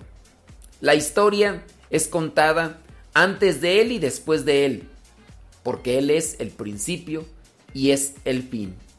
Él fue llamado maravilloso, consejero, príncipe de la paz, rey de reyes y señor de señores. Él dijo que nadie va al Padre si no es por Él y que Él es el camino, la verdad y la vida. Pero también nos habló de amar la cruz de cada día. Entonces, ¿quién es Él? Pues es Jesús. Los ojos que leen el mensaje que hay en el corazón de la Biblia podrán leer también a Jesucristo. Y si nosotros decimos que conocemos a Jesucristo pero no conocemos la Sagrada Escritura, pues entonces somos unos mentirosos. Somos unos mentirosos. Jesucristo no tenía medicamentos, pero era llamado el médico de las almas. Él no tenía ejército, pero los reyes le temían. Él no ganó batallas militares y sin embargo conquistó el mundo. Sí, el, el, mayor hombre de la historia es Jesús. Él no tenía siervos y asimismo lo llamaban Señor. No tenía ningún grado de estudio y asimismo le llamaban Maestro. Él no cometió ningún delito. Él no cometió ningún delito. Sin embargo, fue crucificado. Fue enterrado en una tumba. Sin embargo, Él vive. Me siento honrado de servirle a este líder que nos ama. Nos ama, pero no nos ahorra batallas, como sucedió con sus amigos. La fe viene de oír la palabra de Dios. Así que hay que acercarnos al Maestro, al Salvador, al Señor que todo lo puede. Y dejemos que Él nos ayude y nos fortalezca. ¿Tú a quién te acercas para que te ilumine? ¿Tú a quién te acercas para que te fortalezca?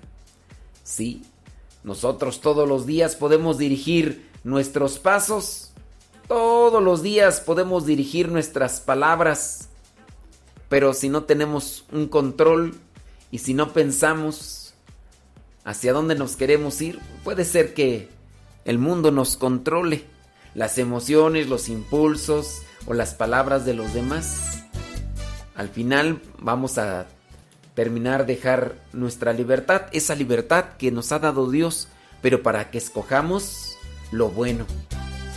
Y para escoger lo bueno hay que pensar antes. Para eso Dios nos dio un cerebro, un cerebro que piensa, o por lo menos así debe ser, ¿no? Pensar y escoger lo mejor. Analiza lo que hay a tu alrededor, analiza lo que llevas en tu interior y trata de buscar siempre lo bueno. Hace mucho tiempo atrás, antes de que naciera yo, me miró y le miré, me llamó y me dijo, ven, los problemas en la vida serán como el sabor de la pimienta y la sal. No se puede ver el amanecer de ver la noche también. Ríe, solo ríe, para encontrar el amor.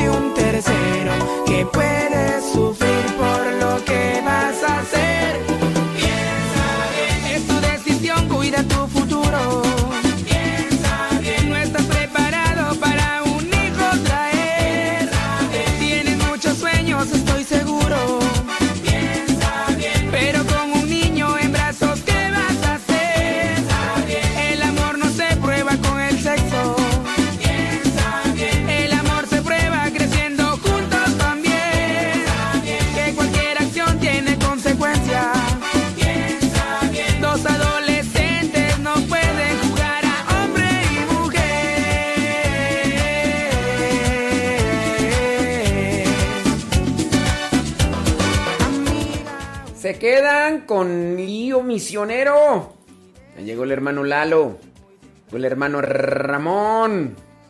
Después viene el Regina Cheli. Después Noticias Radio Vaticano. Y después regresamos. Sí, después regresamos. Así que yo espero que sigan en sintonía. Los que están ahí.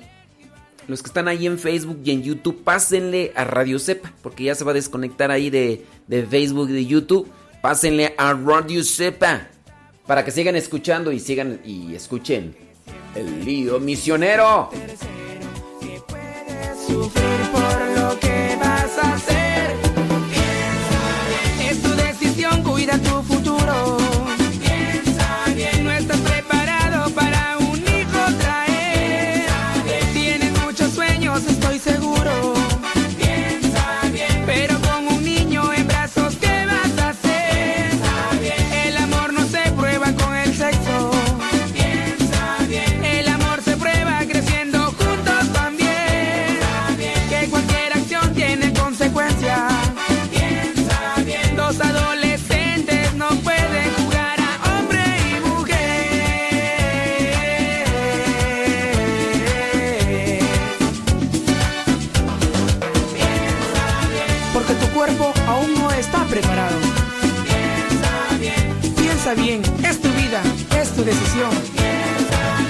Porque eres libre para decir que no. Piensa bien, cuida tu futuro.